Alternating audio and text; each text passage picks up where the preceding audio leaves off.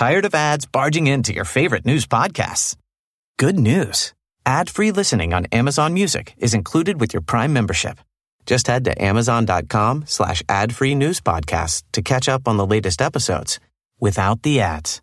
Enjoy thousands of ACAST shows ad-free for Prime subscribers. Some shows may have ads. As a person with a very deep voice, I'm hired all the time for advertising campaigns. But a deep voice doesn't sell B2B, and advertising on the wrong platform doesn't sell B2B either. That's why if you're a B2B marketer, you should use LinkedIn ads. LinkedIn has the targeting capabilities to help you reach the world's largest professional audience. That's right. Over 70 million decision makers all in one place. All the big wigs, then medium wigs. Also small wigs who are on the path to becoming big wigs. Okay, that's enough about wigs. LinkedIn ads allows you to focus on getting your B2B message to the right people. So, does that mean you should use ads on LinkedIn instead of hiring me, the man with the deepest voice in the world?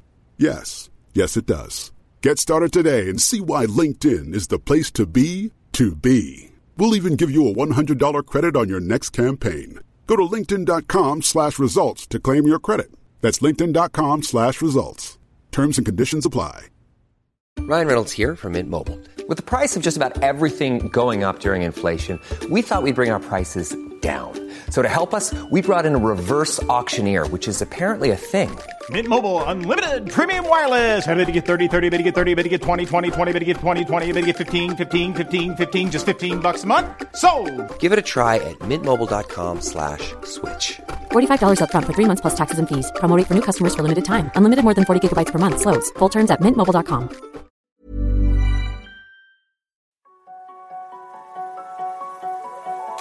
Bienvenue sur Limitless Project, le podcast qui explore les mystères de nos super pouvoirs et cherche comment les libérer. En discutant avec des scientifiques, médecins, sportifs ou entrepreneurs, je veux comprendre quels sont les secrets de la performance humaine et découvrir les meilleurs hacks pour optimiser ma vie, mes capacités et ma longévité. Si toi aussi tu veux exploser ton potentiel et améliorer ta santé, abonne-toi au podcast et rejoins ma newsletter pour recevoir chaque mois mes plus incroyables découvertes. Qui défoncerait à coups de marteau le voyant de crevaison de son tableau de bord plutôt que d'aller changer son pneu? C'est pourtant ce que fait généralement la médecine conventionnelle, en prescrivant des petites pilules qui masquent les symptômes plutôt que de chercher à résoudre les causes. Et les causes, le docteur Mouton en a fait son métier, en popularisant le concept de médecine fonctionnelle. Il cherche ainsi à prévenir plutôt qu'à guérir, et me livre dans ce nouvel épisode des informations très précieuses pour optimiser ta santé. Nous allons ainsi discuter des super pouvoirs du microbiote, de l'importance de manger 60 légumes chaque année, de nutrition personnalisée grâce à la génomie, mais aussi de sport et de jeûne intermittent. Deux heures passionnantes, riches en informations utiles, directement applicables dans ta vie. Belle écoute Bonjour Georges. Bonjour David. Écoutez, euh, je suis très content de vous avoir aujourd'hui dans cette nouvelle conversation podcastique, podcastique pour Limitless Project. Euh, je crois, on, on a eu l'occasion d'évoquer avant de démarrer qu'on va avoir beaucoup de sujets passionnants à aborder. Mais avant de commencer, est-ce que vous pourriez me donner l'élément déclencheur qui vous a donné envie de vous intéresser au potentiel humain? Qu'est-ce qui vous a donné envie d'aider les autres à aller mieux? Euh, oula, ça commence fort. Ben, euh, bon, euh, question embarrassante, parce que figurez-vous, je vais quand même être euh, honnête, je vois mal comment je vais vous- filouter pendant deux heures, donc... Bon, à, à 17 ans, j'étais un an, un an à l'avance suite à des périples dans ma jeunesse avec mon père qui voyageait beaucoup pour comme expert des Nations Unies. Donc, je me suis retrouvé avec beaucoup de, de- d'enseignements privés, donc j'ai été un peu trop vite.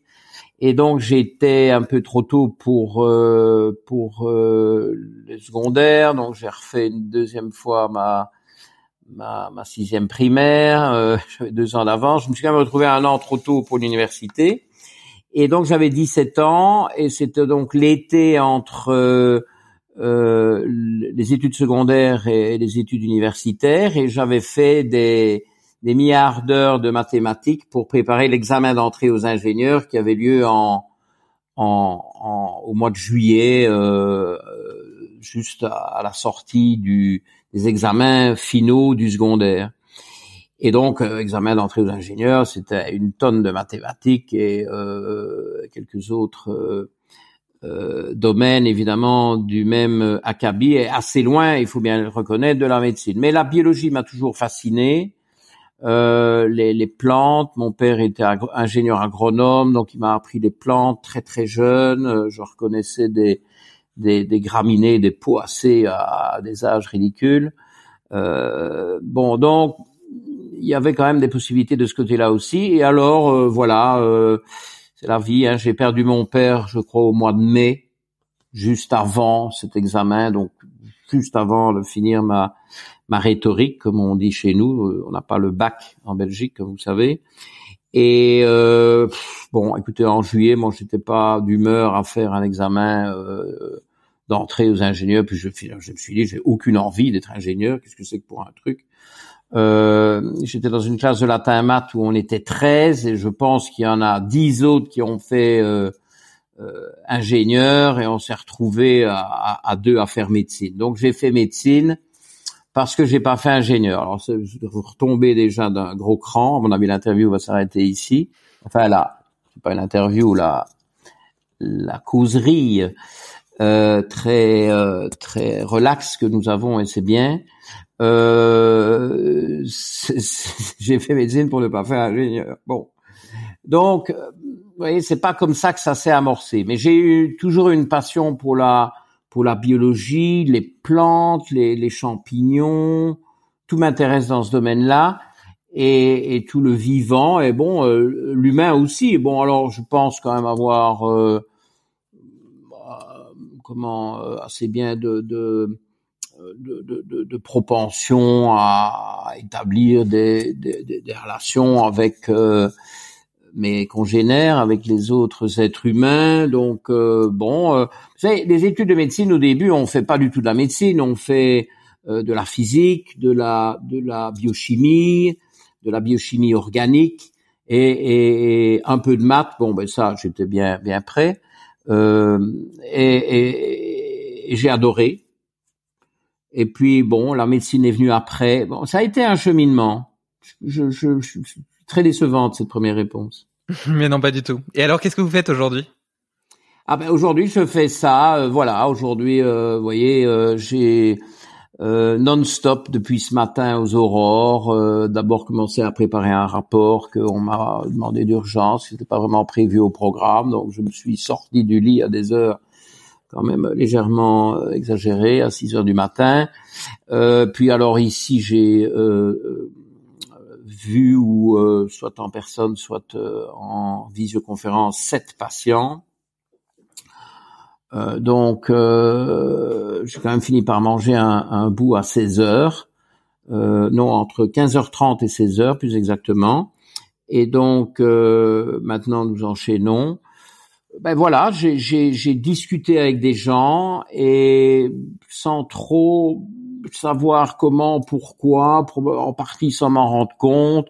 Mais voilà, moi j'ai quelqu'un devant moi ou quelqu'un, euh, si vous voulez, derrière l'écran. Eh bien, euh, je me retrouve subitement à, à avoir envie d'aider cette personne avec avec mon expérience, avec ce que j'ai appris, avec ce que je connais. Je suis à l'écoute. Je je, j'essaye de, je, je, je, me donne, je, mets beaucoup d'énergie, donc je suis quand même assez subitement quand tout ça se termine, je suis euh, plutôt euh, raplapla comme nous disons euh, en Wallonie, qui en réalité est la Wallonie, mais enfin bon, on peut euh, passer sur les détails. Euh, bien qu'ici je me trouve au Luxembourg, mais enfin je suis euh, belge et belge francophone et donc vallon ou wallon selon les goûts. Et euh, je, je, voilà, ça, je vois pas les heures passer. Euh, sans avoir été une vocation au départ, pour être franc, hein, eh bien, euh, voilà, c'est comme une, c'est, comme une, euh, je me sens vraiment euh, animé par ça. Je sais, je me demande si je sais m'en passer. Bon, donc euh, euh, voilà, je, je, je fais ça et euh, je, je, parfois je me rends même pas compte euh, comment je le fais, pourquoi je le fais. Ça, me ça me paraît très naturel dans dans mon. Donc finalement, je suis peut-être tombé effectivement sur l'activité professionnelle qui me correspondait. Alors figurez-vous que longtemps après euh, avoir choisi médecine, j'ai appris, mais il y a personne qui me l'avait dit en temps utile, que mon père avait avant de faire ingénieur, il a fait exactement l'inverse il a commencé la médecine et lui, il supportait pas les scènes de crime avec des gens sanglantés, euh, mourants, trucs muches. Donc il a, il a pas pu, euh, il a pas pu assumer et il a fait ingénieur agronome parce qu'il aimait bien la nature, etc. Donc en réalité, vous voyez, on a deux parcours totalement croisés. Mais inversés. Et c'est assez fascinant, oui. Enfin, inversés, oui, croisés dans les deux directions opposées. Donc voilà. Voilà où on en est. Et alors, au, cours de votre carrière, indépendamment d'être euh, d'être médecin, vous avez écrit aussi plusieurs ouvrages, dont l'un qui a été cité justement par Pierre Dufresne, un autre invité de Limitless Project, et qui m'a permis de découvrir votre travail euh, au sujet du microbiote. Euh, vous avez aussi parlé de jeûne intermittent, euh, de génomique. On, va pouvoir aborder ces sujets-là euh, après. mais avant ça, vous avez aussi popularisé un terme qui est peut-être été mal connu ici, qui est la médecine fonctionnelle. Euh, vous vous définissez d'ailleurs comme un médecin de médecine fonctionnelle. Qu'est-ce que c'est en réalité la médecine fonctionnelle? Bon, c'est vrai que ça fait au moins 25 ans, au moins 25 ans, je sais plus exactement l'année à laquelle, euh, l'année euh, où j'ai commencé à indiquer ça sur ma carte de visite, que j'ai ce, terme de médecine fonctionnelle sur ma carte de visite professionnelle. Alors, la médecine fonctionnelle, c'est un copier-coller du functional medicine aux États-Unis. J'ai été inspiré par ce courant de, pensée médicale, par cette approche médicale américaine qui, a commencé à émerger à la fin des années euh, 1980, euh, avec quelques euh, euh, quelques têtes pensantes qui m'ont j'ai bien aimé la démarche et qui à l'époque a rencontré des problèmes euh, que je commençais à clairement identifier. Euh, ben déjà à la fin des années 80, j'ai commencé à me rendre compte que la pratique de la médecine allopathique euh, peut être enthousiasmante au tout début parce que bon, voilà, on a cette espèce d'omnipotence, de, pouvoir presque identifier des problèmes, mettre un, un nom dessus, prescrire un médicament qui qui peut avoir une action. Et j'ai eu deux, trois grosses satisfactions en médecine allopathique au début, avec des cas quand même assez bon. je pense que j'aurais peut-être en toute logique dû euh, faire appel à un spécialiste, mais bon, voilà, moi je voulais euh, hein, aider les gens, euh, prouver euh, à moi-même et aux autres que voilà, je pouvais faire des choses. Et puis alors on, on se rend assez vite compte et l'épisode déclenchant, ça a été un, un, enfant, un garçon de, je sais pas moi, de 8-10 ans, euh, pour qui j'ai dû soigner une amygdalite avec des antibiotiques, visite à domicile, bon très bien, parfait résultat, tout le monde est content. Euh, le petit patient, ses parents, moi aussi. Le problème, c'est qu'un mois après, on me rappelle pour la même chose. Et là, ça, ça c'est l'événement, si vous voulez, qui a commencé à à mettre euh, le verre dans la pomme, si j'ose dire. Euh, c'est pas vraiment la bonne analogie, mais enfin, on voit ce que je veux dire. Et je me suis dit, oui, mais minute, euh, je vais pas retourner tous les mois avec une amygdalite et, et lui donner euh, ma boîte d'antibiotiques. Il, il, doit avoir une faiblesse pour répéter ça après un mois. Et donc, l'idée m'est venue, ben tiens, peut-être, peut-être que euh, parce qu'il est bien connu que l'immunité chute si on manque de fer. C'est un, un, garçon qui grandissait vite, plus vite que ses, ses, ses, frères et sœurs. Les parents m'avaient dit, il est vraiment en train de grandir. Euh, c'est peut-être assez tôt, mais enfin bon, voilà, c'est, ça peut démarrer euh, plus tôt. Et je me suis dit, bon, il était assez, euh, assez physique, assez sportif, il faisait du sport, même à ces âges-là il y a peut-être un manque de fer, j'ai fait une prise de sang, il y avait effectivement un manque de fer. Donc en réalité, il fallait pas juste donner des antibiotiques pour des amygdalites, il fallait lui donner du fer euh, biodisponible, bien absorbé, parce que sans quoi ses défenses immunitaires allaient chaque fois capoter Et finalement, comme les antibiotiques font le travail, son système immunitaire, plutôt que de se renforcer, allait aller en, en empirant. Donc voilà. Et, une fois que vous êtes parti là-dedans, à un moment donné, vous commencez à remettre tout en question. Soigner euh, la conséquence, c'est bien. Soigner la cause, c'est mieux. Super intéressant. Et euh, du coup, le, les, les, antibiotiques, euh, est-ce que vous pensez que le, le fait d'avoir systématiquement recours aux antibiotiques a tendance à tuer euh, notre notre microbiote? Ça me permet de faire le. Oui, c'est calamiteux. Bah, ça tue le microbiote. Elle, elle, elle, reste. Je veux dire, bon, déjà le principe que c'est vous qui faites le, le travail de d'attaque sur le sur, sur quand je dis souvent la bébête. Bon, la bébête, bon, ça peut être des bactéries, ça peut être des des levures, ça peut être des, des, des, protozoaires, des parasites, des helminths, des vers, enfin toute une gamme, des virus, bon, parlons-en. Euh, donc, euh, euh, bon, l'antibiotique fait le travail à votre place. C'est d'ailleurs quelque chose que plus tard dans ma vie professionnelle, bien, bien des années après ça, j'ai vraiment commencé à me rendre compte sur moi-même, où j'avais aussi une tendance à faire des, des infections euh, respiratoires à répétition. Et bon, euh, antibiotiques, nous on avait des échantillons gratuits, on se prenait les antibiotiques sur l'étagère derrière moi, hop, ça allait mieux, mais bon, six semaines après, deux mois après, rebelote, finalement je me retrouve à prendre des antibiotiques six fois par an. Hein. Euh, et d'ailleurs, euh, je pense que c'est intéressant de, de, de, partager ça. Euh, ça ce cirque d'antibiotiques a culminé dans mon cas personnel, je parle de moi-même, euh, en, en, septembre, euh, je sais très bien parce que c'est un voyage à, New York, en septembre 1998. Voilà. Septembre 1998. À une époque où, à mon avis, on parlait pas encore euh, du microbiote, des dangers des antibiotiques, etc.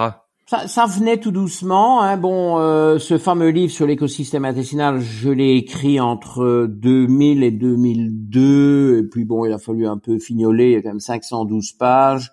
1400 références. Bon, c'est quand même euh, une entreprise assez euh, assez euh, effrayante a posteriori. Si j'avais su qu'il y aurait autant de pages, j'aurais jamais commencé d'ailleurs. Et euh, là, on est en 2001 et 2003, publié en 2004. Donc, on, on, venait quand même vers ça. Et si vous voulez, tout ça, c'est déjà de la médecine fonctionnelle. Donner et ça, c'était mon idée d'aller tester le fer pour ce jeune garçon qui faisait des amygdalites et lui donner du fer quelque part, c'est de la médecine fonctionnelle. Vous voyez, ce n'est pas la médecine allopathique classique qui se, qui me disait retourne-y autant de fois qu'il faut et donne-lui des antibiotiques, quitte à changer d'antibiotique, c'est tout.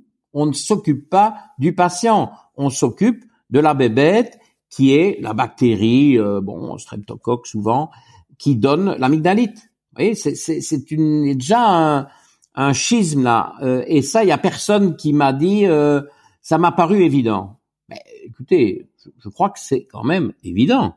C'est parce que on a, je pense, euh, créé une espèce de lavage de cerveau des gens où on leur dit qu'il faut être totalement focalisé sur euh, haro, sur la bactérie, le virus, le champignon, le machin, bon, le virus, qu'est-ce qu'on est en train de vivre? C'est tout orienté vers le virus. Il faut un vaccin pour avoir les anticorps contre le virus. Il faut peut-être trouver un médicament. Alors il y en a certains que euh, d'aucuns apprécient, que d'autres rejettent. Bon, alors là, euh, bonjour les, conflits d'intérêts, les machins. Mais de nouveau, tout ça, c'est des traitements antiviraux contre le virus. Médicaments contre le virus, vaccins contre le virus qui a parlé du patient? Enfin, c'est vrai qu'on reconnaît que euh, les patients, euh, certains patients sont à risque. Donc là, on commence à parler du patient, mais toujours en se disant, ce, chez ceux-là, on va attaquer le virus plus fort. On ne dit pas, chez ceux-là, on va faire plus attention pour que les défenses immunitaires du patient soient optimales.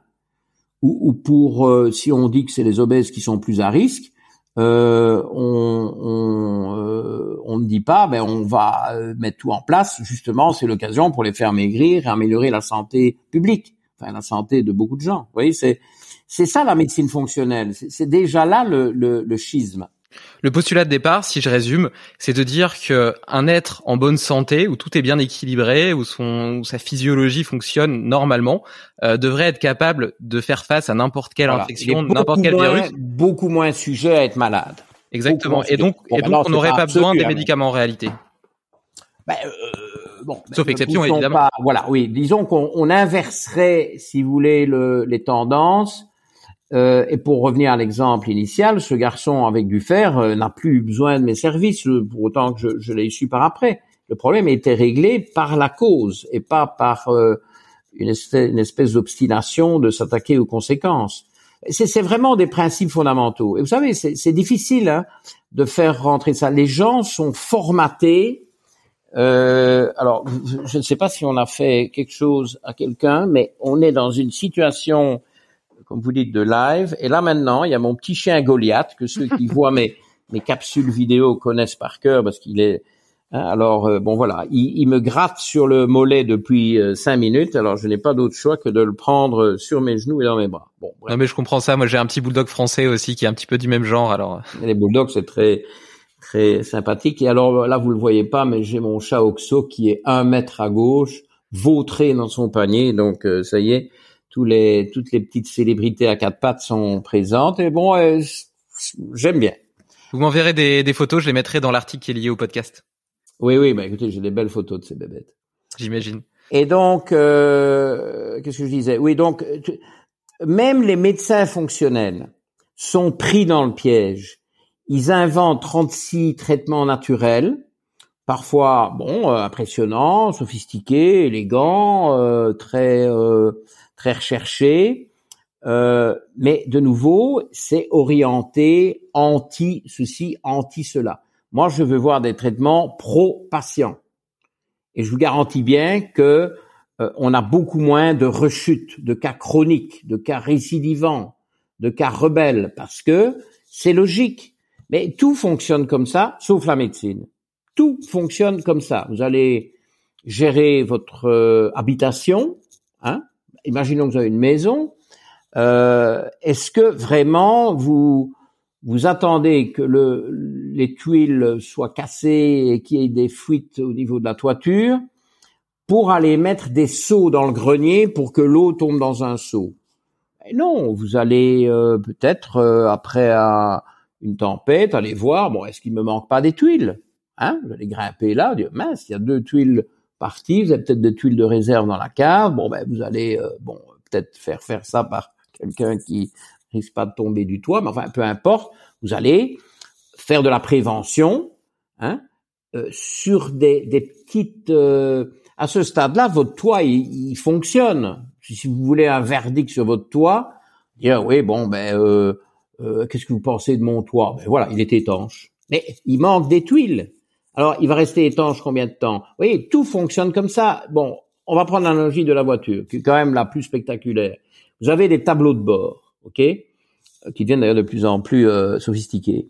Bon, enfin de mon temps, hein, parce que bon, je, suis- un peu euh, vieux jeu maintenant, hein, mais euh, il y a des lampes euh, qui s'allument euh, orange ou rouge. Bon, orange, on nous dit bon, ok, hein, et, hein, si c'est rouge, euh, bon, il y a déjà un peu plus d'urgence.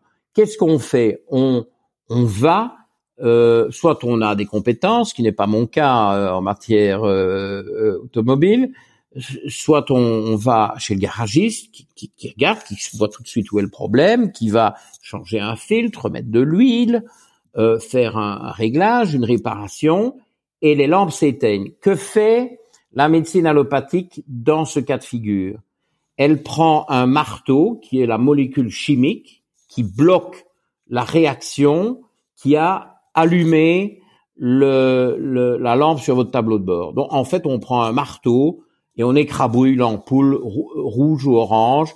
Et donc après, on dit, ben voilà, problème est réglé. Le problème n'est pas réglé. Le problème est Masqué. euh, voilà, masqué. Tout à fait. Donc, vous voyez comme c'est comme c'est aberrant parce que les gens ont le bon réflexe euh, avec bon avec les pare-brises étoilés là, je vais pas vous faire la, pub, hein.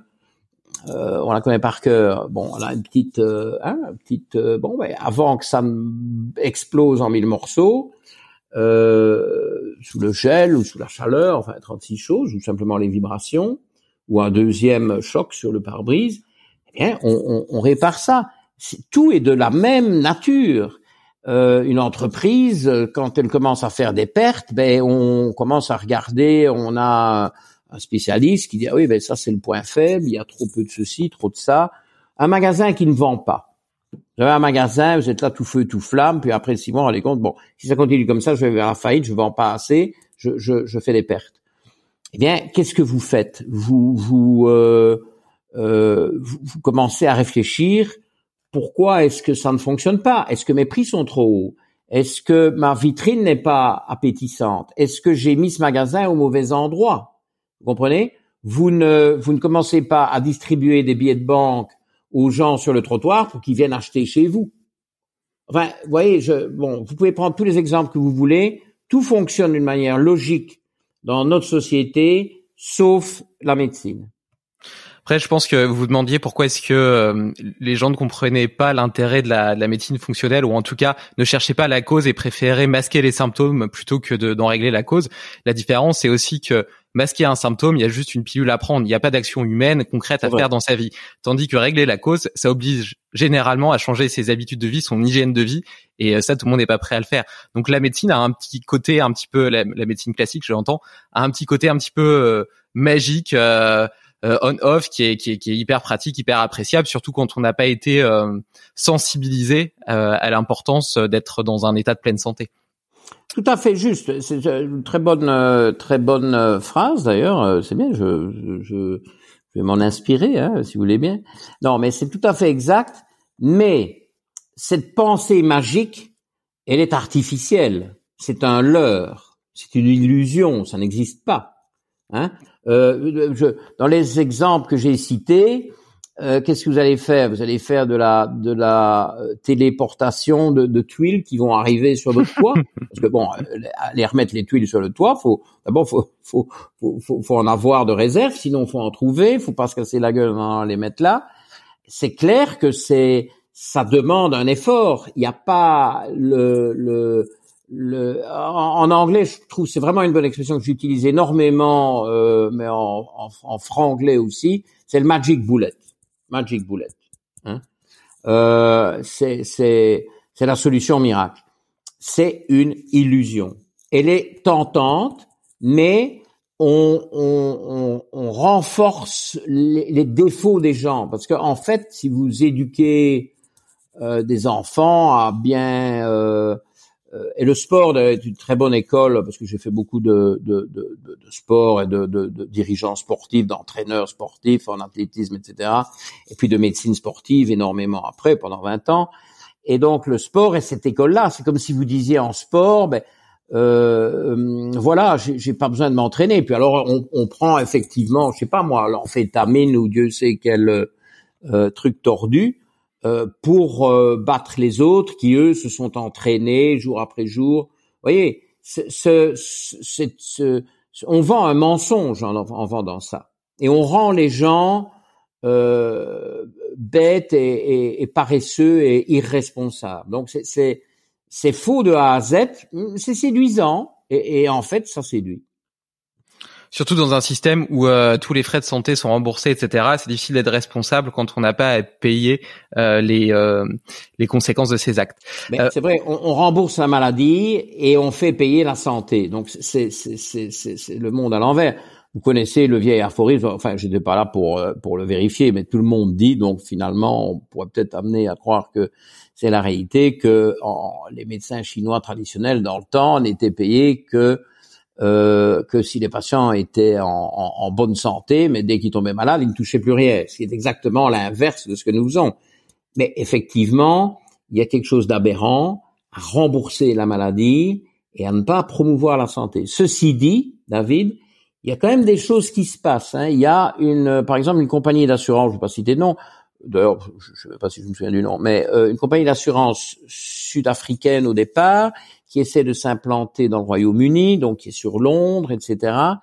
Eux, ils ont un peu cette politique-là. Si vous voulez, ils font une, des primes à ceux qui s'engagent à faire des bilans nutritionnels, de médecine fonctionnelle, etc. Au lieu que tout ça soit à leur dépens, il y a des remboursements, il y a des interventions et il y a des réductions de primes d'assurance si vous faites de la prévention sont des gens malins qui ont suffisamment de comment dire de de voilure pour tenir le coup euh, le temps qu'il faut, mais il faut pas 30 ans, hein, il faut tenir, je sais pas moi, 5 ans, peut-être peut-être 10 ans, mais à un moment donné, si c'est là-dedans que l'assureur investit, ces assurés vont lui coûter beaucoup moins cher.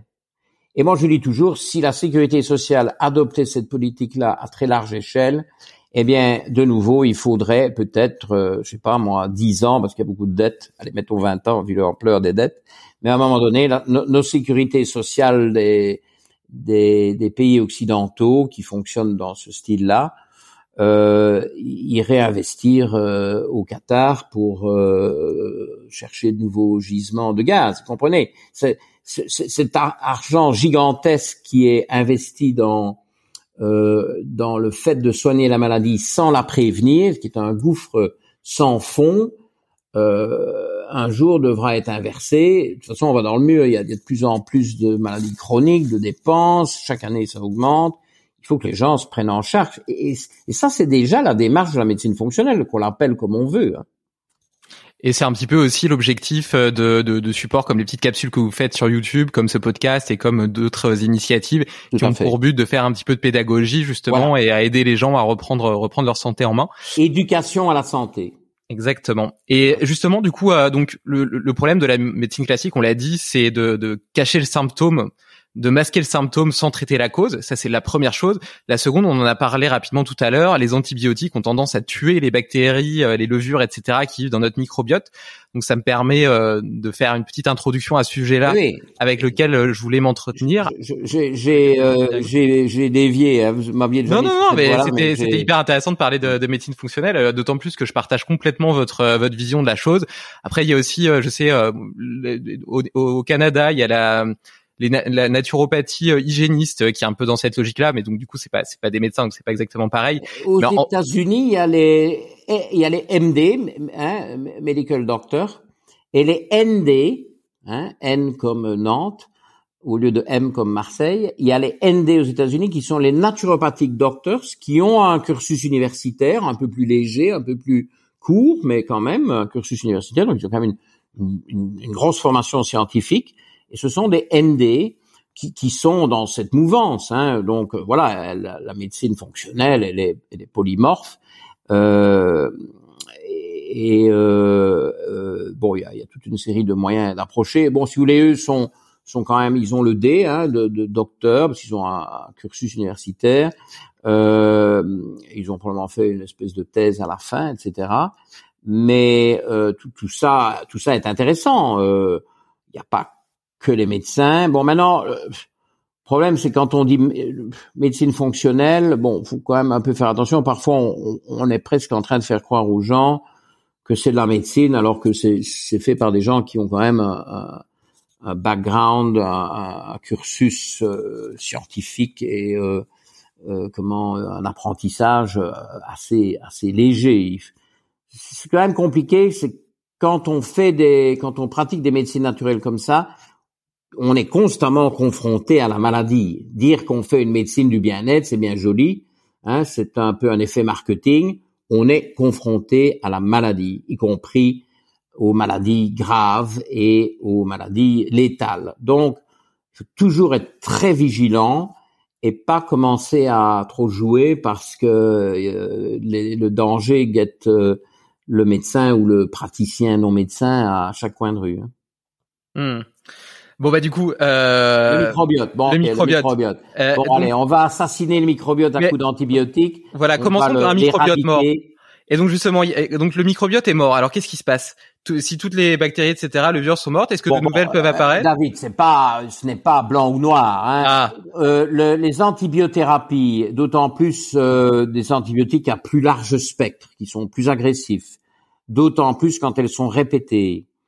Euh, les plus toxiques, en fait, sont celles qui sont administrées dans la première année de vie, où le, justement le microbiote s'installe. Et les antibiotiques pendant la première année de vie, bon, moi j'ai parfois envie de dire les deux premières années parce que quand même, euh, bon, euh, c'est pas au treizième mois que tout s'arrange. donc vraiment, les, les, les nourrissons, en anglais on dit les toddlers, en anglais les toddlers c'est deux ans. Il n'y a pas de mot en français, je crois. Hein Ouais, les, petits garçons. Et les petites filles aussi. Et puis euh, euh, bon, donc voilà, un an, peut-être deux ans. Là, écoutez, les antibiotiques, ça, il faut vraiment y réfléchir à deux fois parce que là, on sait que ça fait du dégât dans ce microbiote, dans cette communauté microbienne largement bactérienne, mais pas que, hein, euh, intestinale, et euh, sont des dégâts qui sont souvent euh, incomplètement réparables. Euh, euh, il y a, il y a des, il y a des, des, du, du dommage à long terme et donc, il faut faire très attention. C'est un peu moins problématique plus tard, mais par exemple, moi, je retrouve des adultes chez qui mon anamnèse, j'aime toujours bien d'avoir des dossiers médicaux très fouillés avec des anamnèses bien détaillées de tous leurs antécédents personnels et familiaux. Mais quand dans les antécédents personnels, je vois euh, euh, amygdalectomie ou bien euh, euh, ablation des, des, végétations, ce genre de choses. Hein. Euh, donc euh, chez des, des, jeunes enfants. Euh, je dis bon, on a dû vous enlever hein, les amygdales ou, ou les polypes. Et, ça veut dire que vous étiez souvent malade. Oh oui. Et je dis bon, ça veut dire que vous avez pris beaucoup d'antibiotiques. Oh oui. Hein ou je ne sais pas, mais je vais demander à, à, à, mes parents, hein, et puis en effet, boum, antibiotiques. Eh ben ça, c'est des adultes avec des intestins à problème. Et pourquoi est-ce que pourquoi est-ce qu'une fois que donc le, le, microbiote se forme dans les premières années de vie, pourquoi est-ce qu'après il est trop tard? Pourquoi est-ce qu'on peut pas rapporter de la diversité dessus, dedans, pardon? On, Est-ce que de toujours, nouvelles espèces On peut toujours récupérer une partie du terrain perdu, mais il y a quand même, euh, euh, il, est bien documenté Enfin, d'abord, quand on crée du dégât dans un, microbiote, euh, bon, tout ça est parfaitement étudié. Euh, il faut des mois et des mois et des mois pour réparer les dégâts. Mais apparemment, quand ça survient tôt dans le développement, tous ces équilibres complexes que nous que nous ne connaissons pas encore euh, de manière vraiment fine, hein, reste tellement complexe. Bon voilà, vous, vous changez des choses, ou peut-être vous changez même de manière euh, minime, mais peut-être le, le pH, hein, le, le, le, climat, l'ambiance acido-basique, et puis il y a des équilibres dans ces différentes euh, populations bactériennes, l'une euh, est en équilibre, en harmonie avec l'autre, vous en enlevez une, parce que le problème, si vous voulez, c'est que euh, bon, j'interviens tout de suite pour calmer votre vision un peu un peu binaire de la chose Hein, bon, vous, pas d'antibiotiques, le microbiote euh, danse la java, et puis antibiotiques sont tous morts, raides par terre, euh, étalés, la gueule ouverte. Non. Euh, le problème, c'est que l'antibiotique, ça varie de l'un à l'autre, va affecter certaines espèces et pas d'autres, donc il va créer de nouveaux équilibres qui en fait peuvent être des déséquilibres. Et euh, voilà, ces nouveaux équilibres s'installent, ces déséquilibres s'installent. Mais une fois qu'ils sont installés, ils sont installés. C'est pas, c'est pas évident de les renverser parce qu'il y a, il y a une espèce qui a pris l'ascendant sur l'autre. Et comment est-ce que vous allez inverser ça? Vous allez trouver l'antibiotique inverse qui va remettre. Vous comprenez? C'est mm-hmm. délicat. C'est des écosystèmes. Hein, parce que euh, vous, vous utilisez beaucoup le terme microbiote. Bon, minute, papillon. Minute David, parce que papillon, c'est un peu... Euh, non, mais enfin, c'est l'expression. Euh, ne parlons pas trop de microbiote, parlons d'écosystème. Et l'écosystème a essentiellement deux composantes. En fait, il y en a une troisième que je vais enchaîner, avec laquelle je vais enchaîner tout de suite. Mais les deux composantes, c'est évidemment la population microbienne, le microbiote, mais il y a la paroi, hein, il y a la muqueuse euh, muqueuse intestinale, qui est très importante parce que c'est elle qui nous donne à la fois la fonction de barrière et donc se protéger des envahisseurs euh, et la fonction d'absorption. Parce que, comme euh, on le sait, si on a faim, euh, mettre sa nourriture sur le sol et se coucher dessus, euh, ça n'arrange pas la sensation de faim. Bon, faut quand même bien que ça rentre euh, alors on l'avale, euh, bon, mais euh, ce n'est pas tout. Il faut encore que ce soit absorbé. Et donc l'absorption est très importante. Dès que la muqueuse est perturbée et dysfonctionnelle, on perd en partie, hein, plus ou moins lourdement, on perd les deux fonctions. On perd la fonction de barrière et on perd la fonction d'absorption. Donc on a des déficits tous azimuts qui commencent à se créer et, donc avec plein de dysfonctionnements en aval et on perd la fonction de barrière, euh, ce qui veut aussi dire que il y a un tas de choses qui vont rentrer qui auparavant euh, ne rentraient pas. Qu'est-ce qui se passe derrière ça? Le système immunitaire est bombardé par euh, une foule d'intrus. Hein. Le système immunitaire euh, répond, réagit. Ah, ah, ou encore, ou oh, euh, encore une intrusion. J'imagine un peu une analogie, vous voyez, espèce de film un peu avec des, des, sonorisations assez agressives. Vous avez chaque fois une alarme qui se met en route. Puis finalement, il y a 36 sons d'alarme différents. Devient une cacophonie. Euh, et donc, c'est panique à bord. Et le système immunitaire se met en surrégime. Et un système immunitaire en surrégime, mais on sait très bien ce que c'est. Il y, a des, il y a des tonnes de gens qui en souffrent. C'est une réaction excessive à des allergènes respiratoires qui sont tolérés par l'immense majorité de, enfin l'immense majorité, de moins en moins à vrai dire, mais théoriquement devrait être tolérés par euh, l'immense majorité des euh, des gens. Euh, et bon, bon exemple, on va prendre les pollens. David, vous êtes allergique au pollen, vous? Pas du tout. Bon, moi non plus, dommage. Si vous l'aviez été, mon, ma, ma, démonstration aurait été plus brillante. Mais, mais je connais sûrement quelqu'un qui l'est. Voilà, on va rejeter la faute sur les autres. Bon, nous ne sommes pas allergiques au pollen. Bon, eh bien, c'est comme ça que ça doit être. Celui qui est allergique au pollen, ça veut dire que son système immunitaire est tellement énervé qu'il commence à réagir vis-à-vis de d'un truc qui normalement devrait être toléré. C'est une c'est une suractivité immunitaire. Et alors, bon, ça c'est très très dérangeant, ça pourrit la vie de beaucoup de gens à différentes époques de l'année. Les allergies aux acariens. Vous savez, on a tous des acariens dans nos oreillers.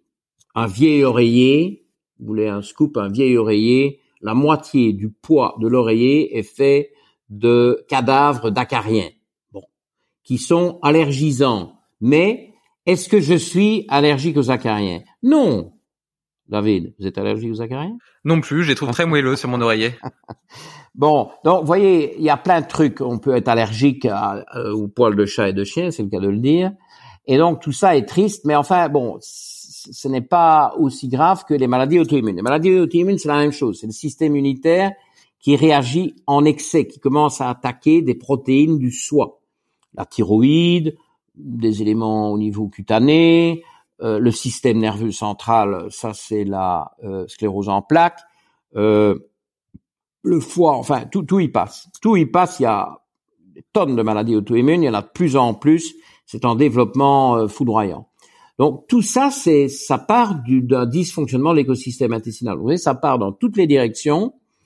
et alors le troisième élément, je vous ai dit, il y a le microbiote, la muqueuse, qui doit donc assurer ces deux grandes fonctions principales. Et c'est vrai que sous-jacent à la muqueuse, il y a un, système immunitaire très complexe. Et donc, en gros, pour faire simple, l'immunité, elle est dans l'intestin et euh, elle n'est pas euh, tellement ailleurs. Si l'intestin est euh, profondément perturbé, vos, capacités, vos défenses immunitaires sont perturbées. D'ailleurs, ça, a été largement étudié, publié, etc. aussi dans dans le cadre euh, de la pandémie actuelle, où effectivement, euh, visiblement, les gens qui ont de de meilleurs euh, meilleurs écosystèmes intestinaux semblent mieux résister, à faire moins de, de formes graves.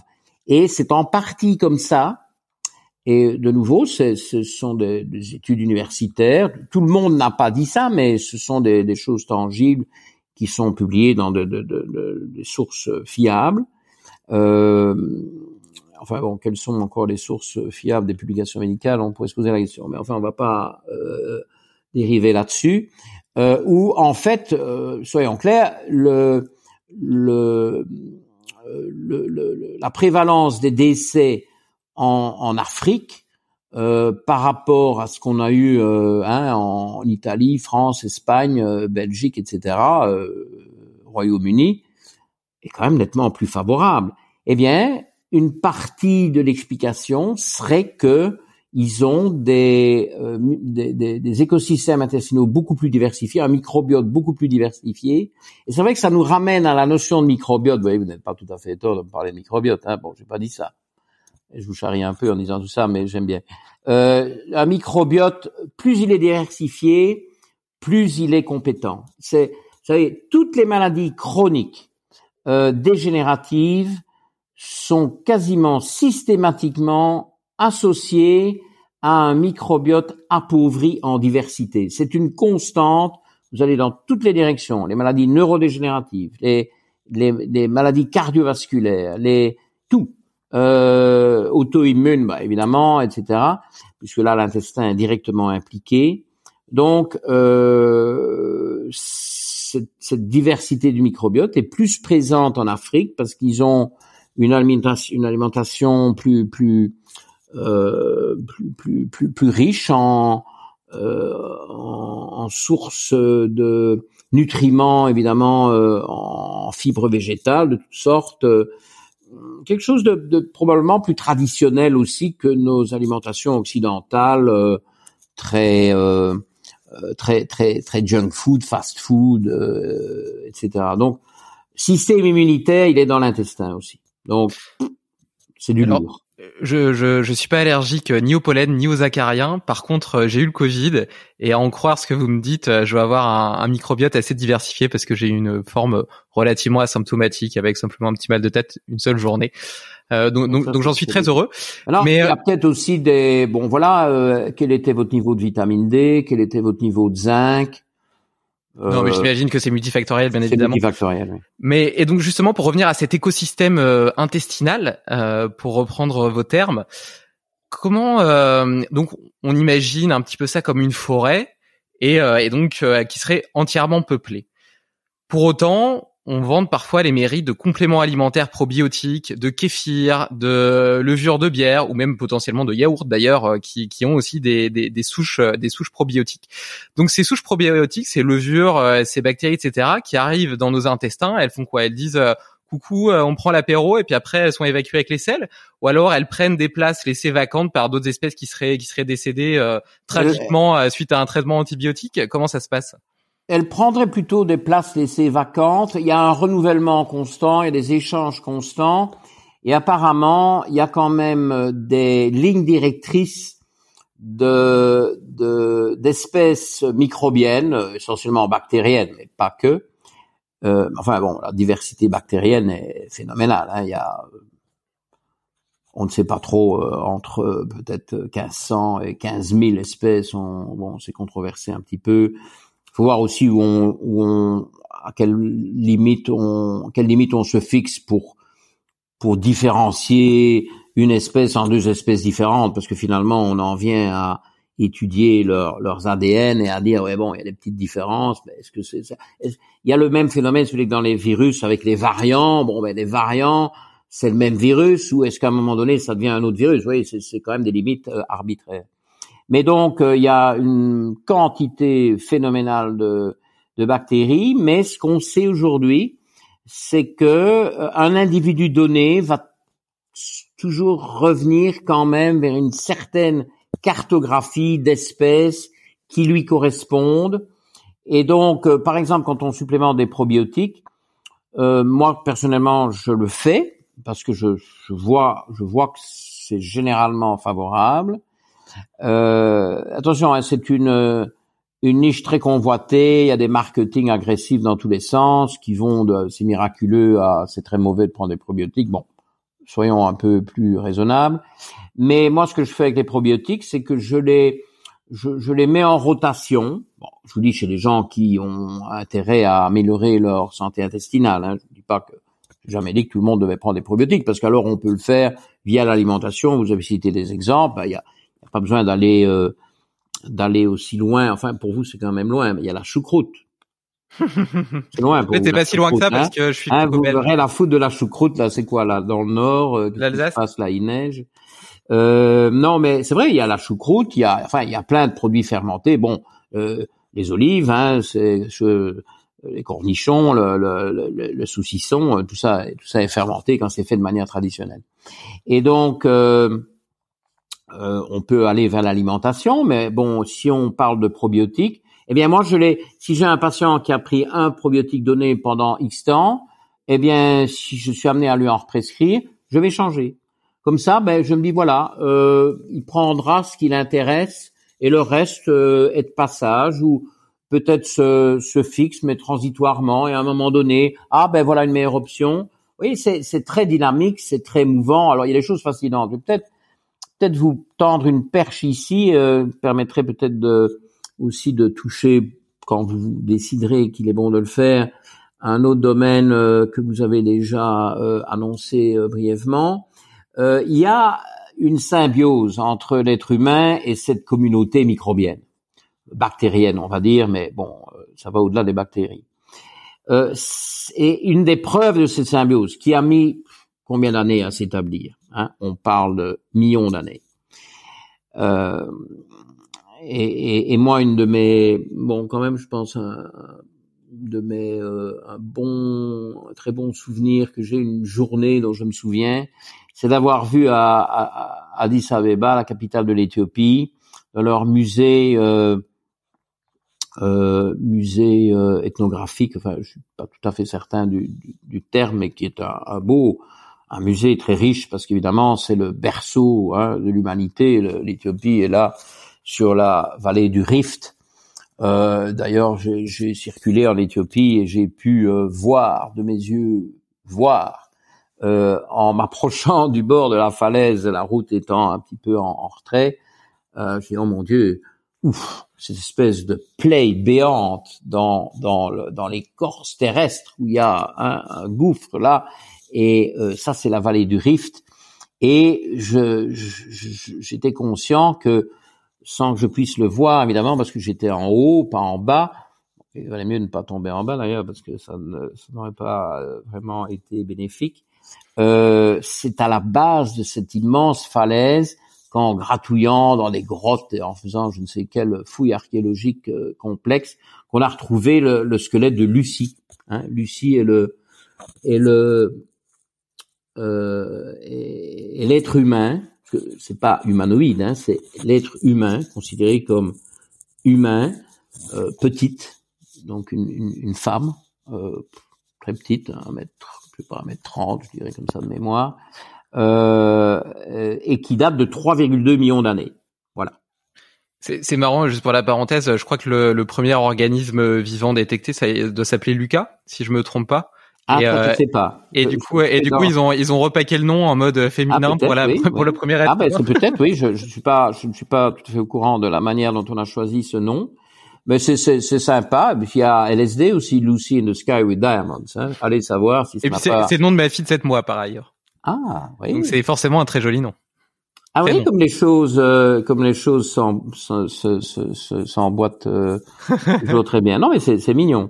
Et donc, euh, euh, voilà, je sais pas entre Lucie et nous euh, à quel moment ça s'est mis en place. Toujours est-il que l'être humain moderne a une euh, une espèce de d'accord tacite avec cette population bactérienne et ce qu'on considère comme de bons partenaires qui sont anti-inflammatoires, qui ne sont pas agressifs, qui ne sont pas invasifs, qui qui nous qui nous aide sur le plan euh, de l'immunité, de, de, de tous ces échanges, qui nous fournissent euh, euh, certaines vitamines B, qui nous fournissent certains acides gras à chaîne courte, etc. Tout un bon, tout un truc complexe de d'échanges bénéfiques aux deux partenaires.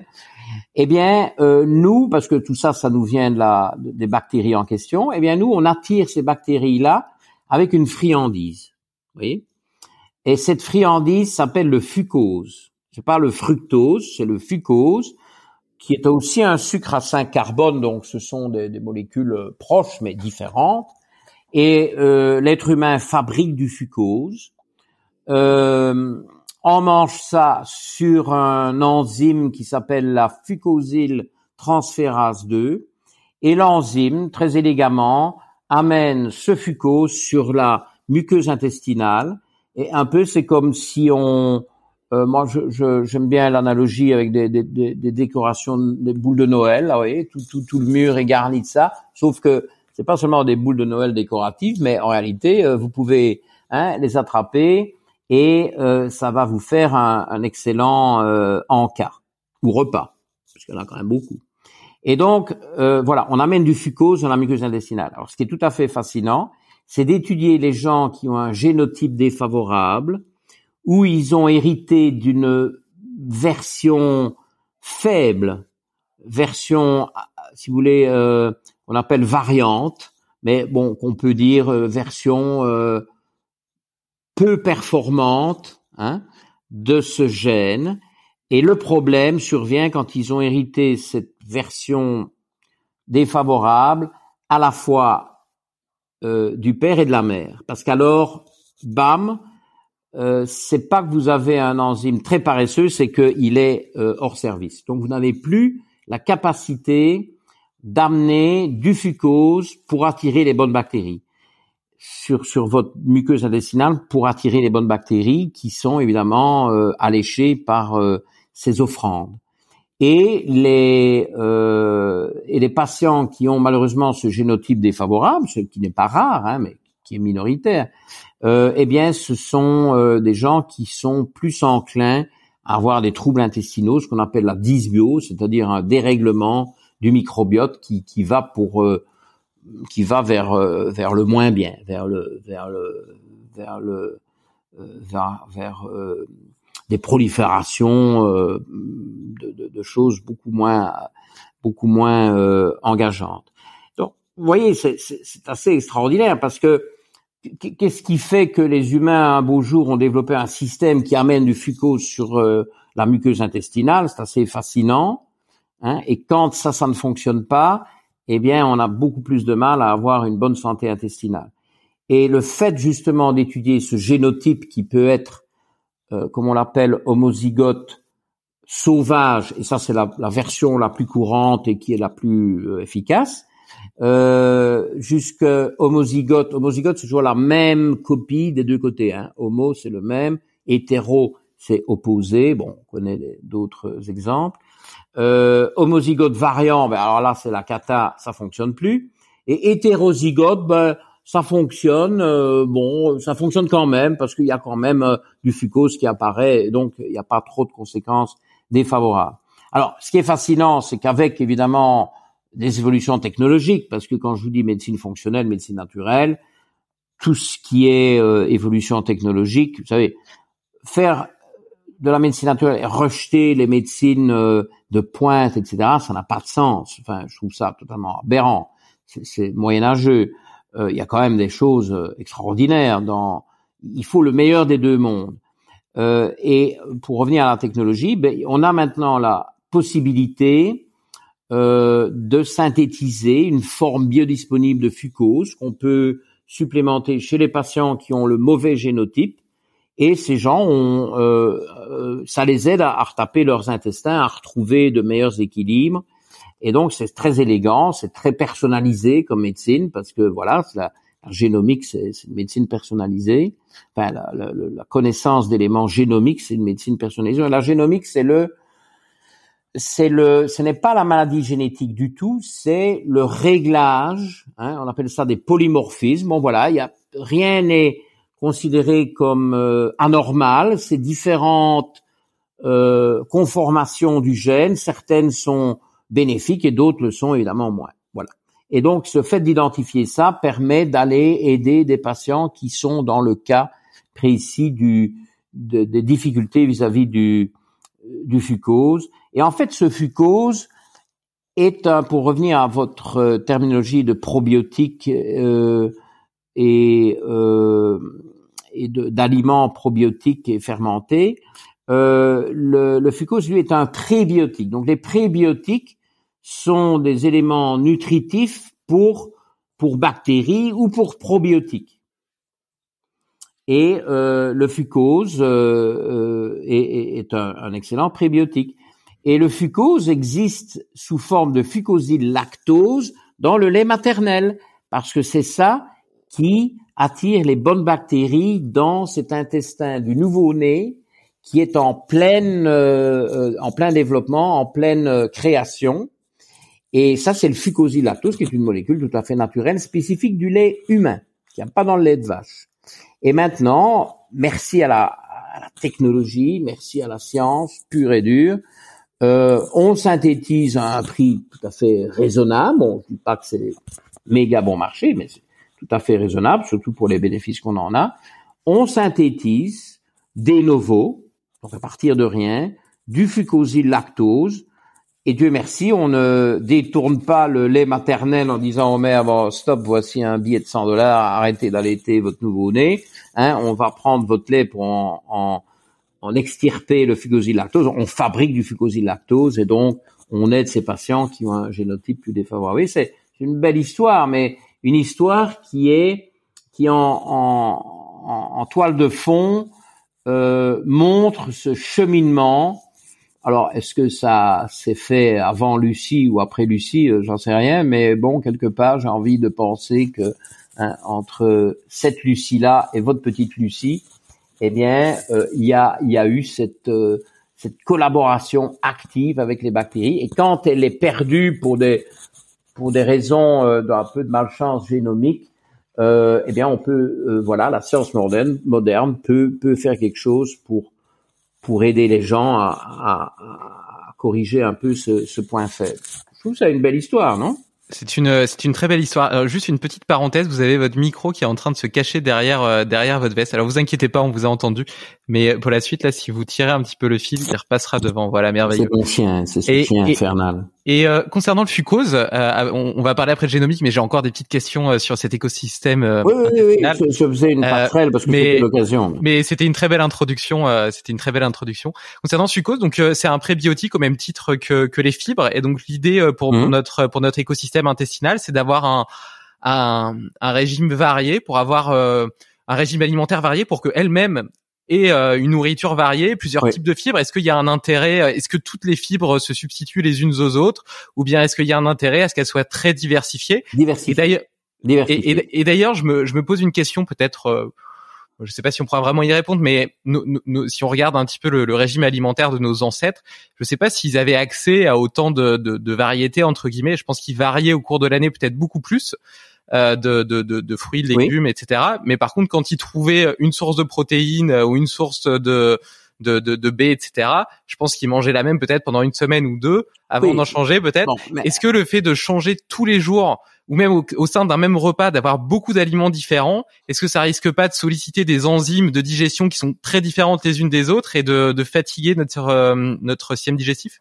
Bon, David, tout, tout ça est quand même très complexe et évitons des des sortes de simplifications. Ce qui est certain, euh, c'est que euh, plus c'est diversifié, mieux c'est. Ok. Alors que la diversification intervienne au fil d'un repas, d'une journée, d'une semaine ou de l'année parce que vous suivez les saisons, ce qui importe, c'est la diversification. Il n'y a pas besoin de diversifier euh, à la folie euh, euh, pour pour le pour le plaisir de de faire quelque chose de spectaculaire. C'est vrai que bon, euh, quand on a un produit de saison, ben on va le, consommer pendant sa saison et ça, ça, ça, il y a quand même une durée. Et puis on passe à autre chose. Mais bon, on va pas non plus se baser que sur un produit, ok? Et donc ça rejoint un peu le concept de la diversification du microbiote. Si vous avez une large plage de de sources de fibres alimentaires qui sont forcément les éléments végétaux, euh, et donc plus les, les, légumes que les fruits, mais les fruits ont leur rôle, mais bon, les légumes, c'est quand même toujours ce qu'il faut favoriser. Moi, je suis pas pour le 5 fruits, 5 légumes par jour. C'est, erroné, ça. C'est un mauvais conseil. C'est, je, je veux bien deux fruits et six légumes. Je préfère ça que cinq fruits, cinq légumes. Cinq fruits, vous êtes déjà en train d'aller vous chercher un paquet de sucre. Alors, les gens aiment bien le sucre. Mais cinq fruits, euh, pardon, hein, euh, faut, faut, faut, faut, y aller. Euh, toujours plus de légumes que de fruits, si vous voulez bien, et pas des fruits méga sucrés. Euh, tout qui suit mes, mes capsules vidéo sur ma chaîne YouTube sait que je suis totalement anti-pomme, totalement pomme pomme pomme phobique. Hein. Ce qui va paraître bizarre parce qu'évidemment il y a tellement de de gens et de et de firmes et de et de cliniques qui ont pris la pomme comme logo, vous voyez. Il y a même un adage qui dit euh, une pomme par jour euh, tient le médecin éloigné ou quelque ouais, Et alors les gens me, me, disent ça avec un petit sourire et puis je leur dis et vous faites quoi là avec moi? Vous comprenez? Parce que tous ceux qui me disent ça sont en train de parler à, à leur médecin. Alors ils sont déjà à côté de la plaque. Mais euh, non, mais le problème de la pomme, c'est parce qu'il y a euh, 13 grammes et demi de fructose dans une pomme moderne qui est un monstre, un monstre euh, génétiquement trafiqué euh, je peux pas dire un OGM, enfin bon, euh, c'est quand même un peu ça. Alors que la pomme sauvage, qui est un fruit très très bon pour la santé, contient un gramme de fructose et pas 13 et demi. Hmm. Hein, il faut savoir que dans un, un fruit de la passion, il y a que un demi-gramme de fructose, ou dans un abricot, il y a que un gramme de fructose. Donc, est-ce qu'il vaut mieux manger une pomme ou 27 euh, fruits de la passion je pense que euh, à un moment donné, on doit se dire, oh là, il y a quand même un problème. Parce que qui est-ce qui va manger 27 fruits de la passion? En manger, Moi, je veux bien en manger 4 ou 5 sans problème, c'est très bon, mais 27, euh, euh, non, c'est pas possible. 14 abricots, vous allez vraiment vous enfiler 14 abricots? Ah non, mais moi, la pomme, ah, vous savez, ma pomme à 16 heures, enfin bon, je vais pas commencer avec ça parce que je, j'ai tendance à délirer avec les sur les pommes à 16 heures qui me rendent fou furieux, donc nous allons éviter ce chemin euh, scabreux mais euh, donc plus les légumes variés, les saisons. Alors, on, entrons un peu dans des choses parce que c'est quand même un, un, beau sujet ça, et les gens simplifient un peu trop le sujet. Je vous donne deux trois clichés. Euh, vous me direz ah oui, hein, bon, on rentre dans un supermarché, il y a plein de variétés de de fruits. On va se tenir aux de fruits. Non, j'ai dit que je me tiendrais pas aux fruits. De fruits et légumes, il y a plein de plein de variétés. Ouais, mais vous allez vous rendre compte, si vous allez dans votre supermarché tous les mois, pendant 12 mois, prendre des photos de l'étal, hein, de, de, de, ce qui est euh, euh, présenté, bon, avec évidemment euh, des meilleurs que d'autres, mais dans le truc un peu caricatural euh, bas de gamme, vous allez avoir 12 fois la même photo. Parce que c'est ça que les gens veulent. Les oranges sont là, les pommes sont là, les poires sont là.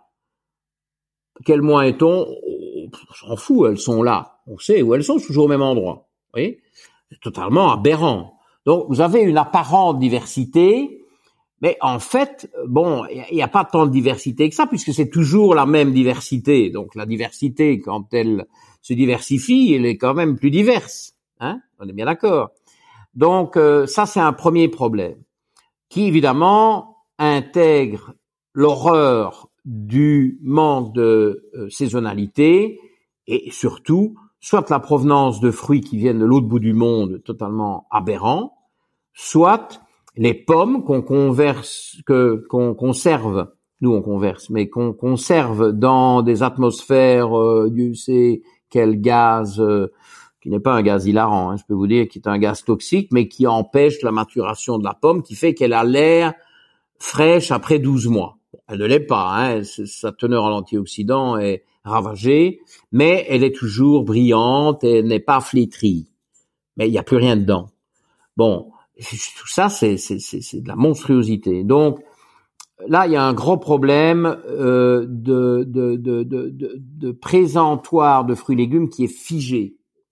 Hein. Et alors, euh, euh, vous allez avoir du chou-fleur 12 mois par an. Comment c'est possible ça? Hein. Alors bon, venons-en justement aux choux, parce que euh, quand on dit aux gens, il faut manger les fruits de saison ou des légumes de saison, disons des légumes de saison, et on leur dit, on leur montre un chou-fleur. Bon, c'est quoi la saison du chou-fleur? David, vous connaissez la saison du chou-fleur? C'est quand? Alors pour être tout à fait honnête, moi j'ai un, panier bio que je reçois toutes les semaines avec des, des produits de saison locaux ah. Et pourtant, je pourrais pas répondre à cette question. Mais ceci étant, je suis quand même les saisons au cours de l'année. Et d'ailleurs, je découvre des fruits et des légumes. Effectivement, ce que vous disiez sur les sur les supermarchés est très vrai. Euh, on a tendance à acheter toujours la même chose. Et depuis que je fais ça, euh, j'ai découvert euh, plein de légumes que j'avais jamais vus de ma vie. Euh. Voilà, diversité. Exactement. Donc, pardon. quelle est la saison du chou-fleur? Voilà, oui, le chou-fleur, c'est l'été. C'est l'été. Bon, mais quelle est la saison des choux en général, sauf le chou-fleur? L'hiver pour monter un peu euh, la côte. Bon, mais justement, c'est à ça que je voulais venir. Je vais aller chez un épicier turc que je connais à Liège, avant Covid, parce que maintenant le pauvre, il n'y a plus rien. Bon, bref. Euh, épicier turc à Liège, dans les faubourgs de Liège, une grosse euh, communauté turque qui est venue travailler dans les charbonnages hein, dans les années 60, enfin 60, 70, je sais pas. Et donc euh, voilà, visiblement ce, cet épicier turc, il a, je sais pas ce qu'il a, il a un, un, un Midnight Express vous connaissez le film Midnight Express? Très bien, très bien. Hmm. Enfin bon, et c'est pas Midnight Express, mais il a, il a un, filon là. À Bruxelles, ça s'appelle même euh, White Night, non? Peut-être, oui, je sais pas. Euh, mais il a un, filon qui vient, qui amène directement des produits frais de Turquie. Eh bien, en hiver, chez cet épicier turc, il y a toujours entre 10 et 12 types de choux. Ça, c'est de la diversité. Hein. Mais alors, vous allez en été, vous allez lui demander du chou, vous allez vous euh, faire, euh, évidemment, il va vous présenter du chou-fleur, point final. Hein. Les, les 11 autres, enfin les 12 autres, parce que le chou-fleur, il n'en a pas en hiver. Euh, vous voyez, voilà, c'est ça la, c'est ça la diversité. Et donc la diversité, c'est la saison, mais c'est aussi la multiplicité des, des variétés, parce qu'évidemment ces choux ont des couleurs différentes, du chou rouge, chou vert, chou frisé, chou machin, il y en a des tonnes, chou de Bruxelles, enfin c'est une richesse extraordinaire. Et chacun de ces choux, je ne pense pas m'avancer en vous promettant qu'il va faire plaisir à une espèce bactérienne donnée. Donc si on veut requinquer, rediversifier ce microbiote bactérien, il faut manger des légumes très variés. De toute façon, au-delà du microbiote et de ce que nous sommes, en train de dire maintenant, rien qu'au niveau des nutriments dont nous avons besoin pour être en bonne santé, euh, c'est impossible de couvrir la, le, tout, le, tout le panel de nutriments différents euh, pour y arriver, il faut manger 50 à 60 aliments différents. C'est un très bon exercice. Pour tous ceux qui euh, écouteront euh, ce podcast, espérons qu'il y en aura beaucoup, de, de, de, prendre une feuille de papier, peut-être de se mettre en famille ou avec un, ami qui mange peut-être différemment. Bon, allez, bon, allons-y. On va écrire plutôt que de passer son temps à rien faire ou à dire des, des bon, bref. Euh, écrivons euh, la liste des aliments différents que on consomme euh, hein, pour, pour, pour autant qu'on s'en souvienne. Bon, ben, il faudrait arriver à 60. Eh ben, bonne chance. Et donc, euh, si, si, on n'y arrive pas, vous recommandez des Mais on n'y arrive pas. On n'y arrive pas. On n'y arrive pas. On n'y arrive pas sans un effort. Bon, alors maintenant, ce que vous me dites là, moi, je fais mes paniers bio et je me suis chopé une demi-douzaine de légumes dont j'avais jamais entendu parler. Bon, là, c'est un effort, parce que là, vous avez déjà 10%. Pas, sûr que j'arrive à 60 pour autant. Oui, mais parce qu'il faut encore faire d'autres efforts. Il Voyager, partir en Afrique, faire un petit voyage l'été. Ça, peut faire partie. Il peut y avoir des produits exotiques, mais bon, allez. Bon, allons un peu du côté pour changer un peu des choux. Allons un peu du côté des des tubercules ou des légumes farineux. Vous savez, il y a, il y a, il y en a plein. Hein. Euh, il y a euh, forcément la carotte, bon, ok. Euh, le panais. Le panais, très bien. La betterave. Mais bon, il y a le, le, le, persil tubéreux, le cerfeuil tubéreux.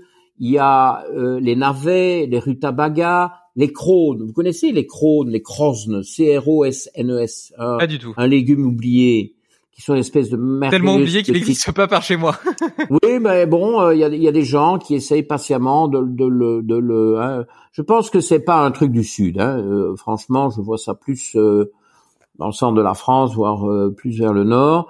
bon, et puis évidemment, il y a, y, a, y, a, y, a, y a aussi les pommes de terre, les patates douces, ne les oublions pas. bon, vous allez quand même avoir partout en France avec les connexions hein, des des euh, africaines et, et euh, des euh, des dom-toms, des, des, des ignames, c'est quand même pas à la fin du monde de, manger de l'igname en France. Bon, ça a peut-être voyagé un peu, mais ça voyage quand même assez bien l'igname.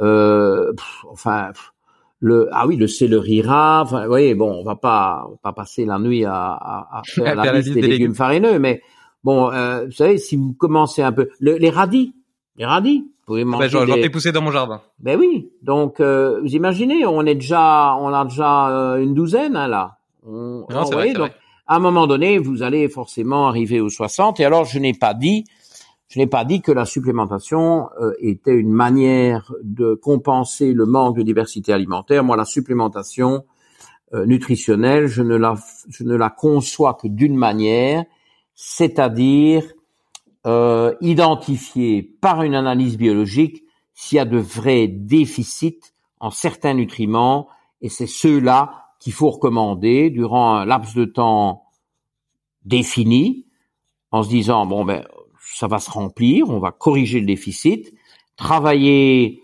sur l'écosystème intestinal pour améliorer l'absorption, travailler sur la diète pour améliorer hein, l'échantillonnage de sources alimentaires pour avoir euh, toute la gamme, et euh, les suppléments alimentaires. Euh, bon, par exemple, moi, j'utilise pas de multivitaminé. Ça me dépasse. Je me dis bon, dans un multivitaminé, il y a deux catégories. Euh, il y a ceux qui sont peut-être intéressants pour la personne parce qu'elle en manque, mais alors il y en a pas assez parce qu'il y a 30 trucs dans une gélule. Donc forcément, il n'y a pas grand-chose de quoi que ce soit. Donc s'il y a un vrai déficit, ça va pas le faire.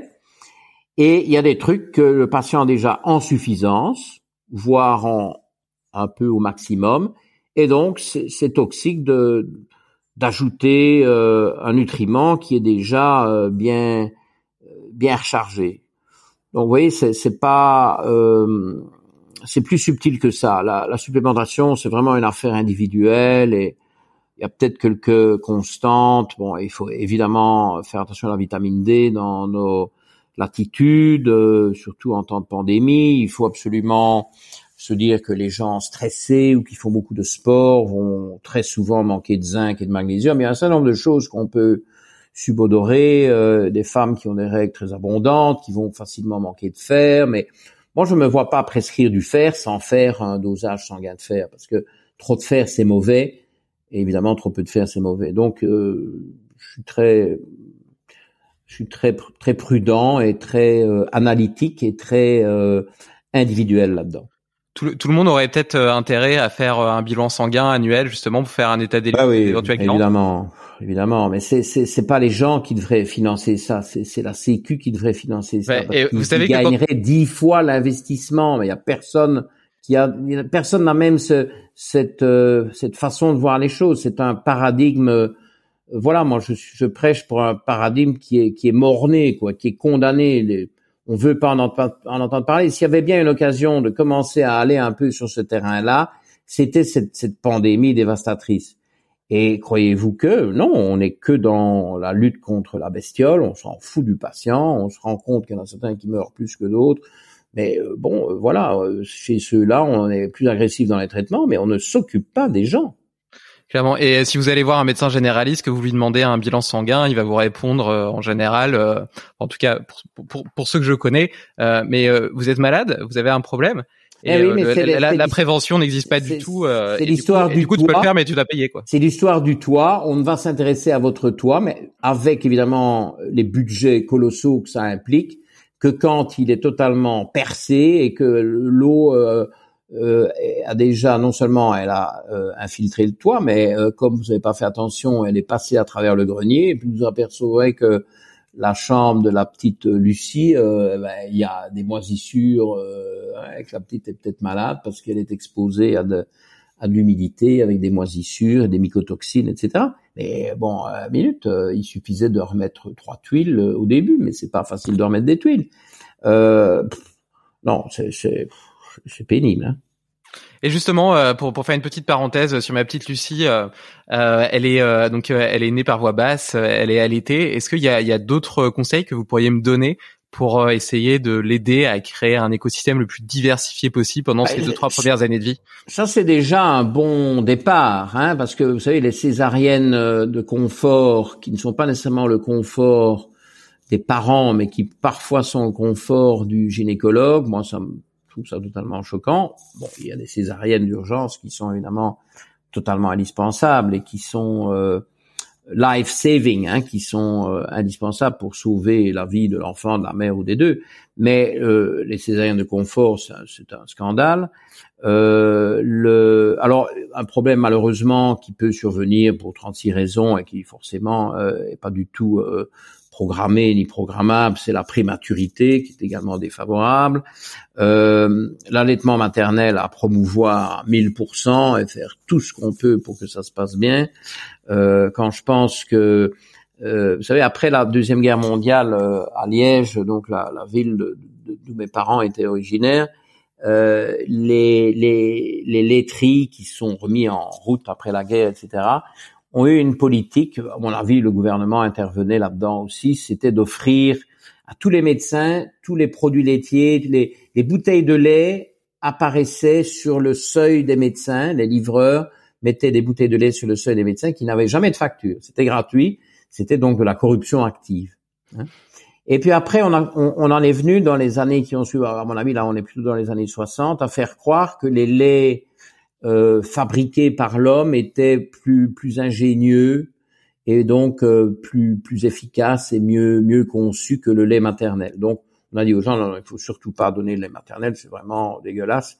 Il faut donner le lait truc-muche euh, qui est euh, vraiment euh, conçu pour remplir le lait ce qui est une monstruosité, parce que dans le lait maternel, il y a jusque 100 euh, oligosaccharides différents, ce qui distingue d'ailleurs le lait humain de tous les autres laits de mammifères. C'est le plus le plus diversifié en oligosaccharides, c'est le plus riche en, en petits laits. Hein, euh, donc le, le, parce que si bon figurez-vous qu'on a euh, fait euh, probablement, j'imagine, la traite des souris. Vous avez déjà traité, euh, traité, euh, fait la, une souris Non, ça m'est jamais arrivé. La traite des souris avec des grandes box, hein, c'est mieux. Euh, enfin bref, non, mais on n'a pas fait la traite, mais on a analysé tous ces laits de, de mammifères et euh, celui qui est le plus riche en petits laits et donc le plus pauvre en caséine, c'est le lait humain. Et immédiatement après, c'est le lait de chimpanzé. Donc bon, c'est normal, hein, il y a cette filiation.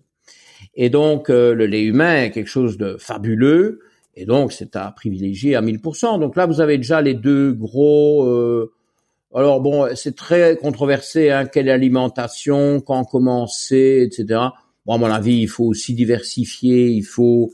Euh, euh, il faut essayer de développer une tolérance de, de goûts différents. Bon, quand des jeunes enfants ont une sainte horreur d'un d'un légume qui leur paraît empoisonné, et c'est légitime, hein, un truc nouveau. A priori, euh, notre programmation fait qu'on se dit, oh, oh c'est peut-être du poison, ça. Soyons prudents, hein. Peut-être mieux pas. Attendons, euh, vérifions. Eh bien, euh, alors l'exemple type, c'est le chou de Bruxelles. C'est pas parce que c'est Bruxelles est en Belgique, mais le chou de Bruxelles, bon, est très très bon pour la santé, mais a un goût quand même assez particulier. Et donc les gosses souvent ils n'aiment pas. Alors comment est-ce qu'on fait pour qu'un enfant euh, peut-être plus plus plus grand que Lucie, mais enfin bon, on a aussi euh, euh, toute un, une panoplie d'auditeurs qui sont dans différents types de situations parentales. Ils ont des gosses de 6 ans, ils essaient de leur faire manger un peu de tout. Impossible, mission impossible. Eh bien, dans la soupe suivante qu'on sert, qui est la soupe qu'ils aiment bien, que, qui passe bien, eh bien, discrètement, on fout un chou de Bruxelles. Ils ne le sentent pas, personne ne le sent, mais les papilles gustatives vont euh, identifier ça, euh, ça va passer, cette soupe va être bue, et puis peut-être que dans la soupe suivante, on en met deux, et à un moment donné, il n'y a pas ce rejet du chou de Bruxelles parce qu'il n'y a plus cette peur du poison. Et, d'ailleurs, euh, mais ça renvoie à votre entretien avec le spécialiste de l'Hormèse, Monsieur Defraisse, qui je dis monsieur, je me souviens pas de son prénom, mais euh, c'est comment Pierre. Pierre, oui, je savais que c'était P quelque chose. Euh, Pierre de Fraisse, qui, qui est donc spécialiste de l'hormèse, qui est un sujet qui me fascine. Euh, J'ai beaucoup apprécié d'ailleurs euh, des choses qu'il a dites à ce sujet-là, et notamment certaines de vos remarques aussi qui étaient bonnes. Bon, euh, flatteur vive au départ des flattés, vous savez bien. Mais euh, non, je rigole. Mais cette euh, euh, c'est de l'hormèse, hein, tous ces euh, légumes amers.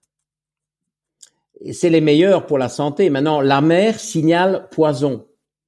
Mais un peu de poison, parce que bon, les légumes, on ne sait pas en manger euh, hein, des tonnes, euh, un peu de poison va mettre l'organisme sur pied de guerre, va optimiser ses défenses, va activer toutes ses voies biochimiques favorables, etc. C'est ça, c'est ça l'hormèse. Et quand on mange des, des légumes amers, quand on mange des fruits amers, la, la pomme sauvage, elle est amère, hein. Elle n'est pas sucrée euh, comme la, vous savez, l'invention de la golden delicious, c'est un génocide. Hein. On a transformé un fruit remarquable qui est la pomme sauvage en un, un monstre de sucre et, on a perdu l'amertume. Qu'est-ce qui est protecteur du cancer dans les dans les fruits et légumes? C'est là, c'est ce qui est amer. Hein. Et ça, c'est l'hormèse. Tout, tout ça revient à ces principes fondamentaux. Et, d'ailleurs, il y a, y a cet autre thème d'hormèse hein, qui est le le jeûne intermittent. C'est un un exemple extraordinaire euh, d'hormèse. Hein. Bah, alors justement, euh, alors déjà déjà par rapport à cette euh, à cette première impression lorsqu'on essaie un nouveau légume euh, que c'est du poison, je le remarque avec justement ma fille qui a 7 mois, donc j'ai commencé la, la diversification alimentaire. Je lui prépare moi-même ah plusieurs, plusieurs, purées et et la première réaction lorsque je lui mets une, une cuillère dans la bouche, c'est une grimace. C'est une grimace. Ouais, ah, voilà, oui, très bien. Et, et, après, en réalité, elle goûte, elle aime bien, et après, elle en raffole, elle en voilà, mange. Voilà. Mais, alors, dès qu'elle découvre un goût nouveau, elle a toujours cette première. C'est normal, c'est prudent. Mais mon chien, c'est pareil. Hein, il est là, il renifle. il est pire que ça, mon chien. Il, il sent et renifle et il fait semblant. Non, non, non, dégueulasse ça. Il fait demi-tour. Puis bon, je reste, je persiste, j'attends il revient et dit bon, tout compte fait, peut-être quand même un peu, un peu goûter. Non, tout ça, ce sont des attitudes parfaitement normales. Et si ça, parce que ça a l'air de se passer bien avec votre petite Lucie, mais bon, euh, hein, j'imagine qu'elle doit être dans un, un cocon euh, favorable à tout ce genre de, de développement, évidemment. Et donc, euh, et je sens un papa très fier et c'est très bien, c'est très très mignon. Euh, mais euh, si ça se passe un peu moins, un peu plus difficilement, on va dire, eh bien, vous trichez, vous donnez une quantité qui va être difficile à percevoir, mais elle est dedans, et il y a quand même un processus d'acceptation mmh. qui va se mettre en place sans que ce soit aussi aussi flagrant et aussi rapide. Mais ça, je vais plutôt l'utiliser avec ma femme. Oui, à mon avis, euh, les adultes et les adultes, euh, bon, c'est plus compliqué. Hein. Ah mais j'ai fait un gros travail avec ma femme qui mangeait qui, qui mangeait pas grand chose et qui maintenant euh, a un régime alimentaire très diversifié mais il me reste encore quelques quelques légumes récalcitrants euh, tels que le poivron et, euh, et le brocoli qui pourtant sont délicieux mais je, je ne perds pas espoir peut-être que le poivron faut peut-être enlever la peau hein. souvent les gens ont un problème avec la peau mais ah. la chair passe mieux Quoi qu'il en soit, merci pour pour ces astuces. Euh, je ne manquerai pas de les appliquer et de voir. que dans les poivrons, il y a beaucoup de silicium qui est quand même difficile à obtenir via l'alimentation si elle veut des bons os hein, dans le les dans le futur. Il lui faut du silicium et il y en a dans les poisons, euh, dans les poivrons. À force de parler de poison, euh, il y en a dans les poivrons, mais peut-être les peut-être les cuire sans la peau. Quand vous grillez un tout petit peu un, un poivron, vous, vous épluchez la peau très facilement et ça, ça passe beaucoup. Mais la peau du poivron euh, peut quand même poser quelques problèmes. Allez, j'essaierai. Je dirais que c'est un cadeau du docteur Mouton. non, mais les, les, les, les, comment je vous ai dit ça en France, les, les poivronnades, non, euh, c'est quand même méditerranéen, ça. Bon, elles peuvent être faites avec des poivrons épluchés quand même, hein, pour. Euh, c'est vrai. Bien. Et, et, alors, euh, donc votre votre outil de leur messe préféré, donc c'est le, le jeûne intermittent. Pourquoi? Bon, écoutez, il y en a, il y en a deux qui sont absolument, enfin, il y en a, il y en a trois qui me sautent à l'esprit, qui sont absolument flagrants. On l'a dit, c'est tous ces, toutes ces sources d'antioxydants prestigieux, que ce soit le, le resveratrol, la quercétine, qui est une molécule extraordinaire, euh, euh, la berbérine et tout ça, ils ont en commun d'être amers. Donc ça, c'est ce que je, on vient de citer. Donc ça, c'est une forme d'hormèse. C'est des poisons à petite dose. Euh, rappelez-nous, s'il vous plaît, dans quel, dans quel légume on les trouve? Tout ce qui est amer. Tout ce qui est amer, bon, bah, ouais, ouais. Mais ils sont, ils sont tous, hein, quand ils ont ces propriétés antioxydantes, sont tous, euh, sont tous amers. Mais euh, c'est quoi le, le truc, euh, la, la, la, la, quintessence de, de, de la, la, folie du, du légume. Euh, euh, alors bon, il faut que le nom, parce que je, parfois je l'estropie un peu. mince. bon, c'est là que la longue journée se, se, ressent. Hein. Euh, c'est ce sont ces haricots noirs euh, euh, brésiliens, euh, bon, qu'on utilise dans la feijoada.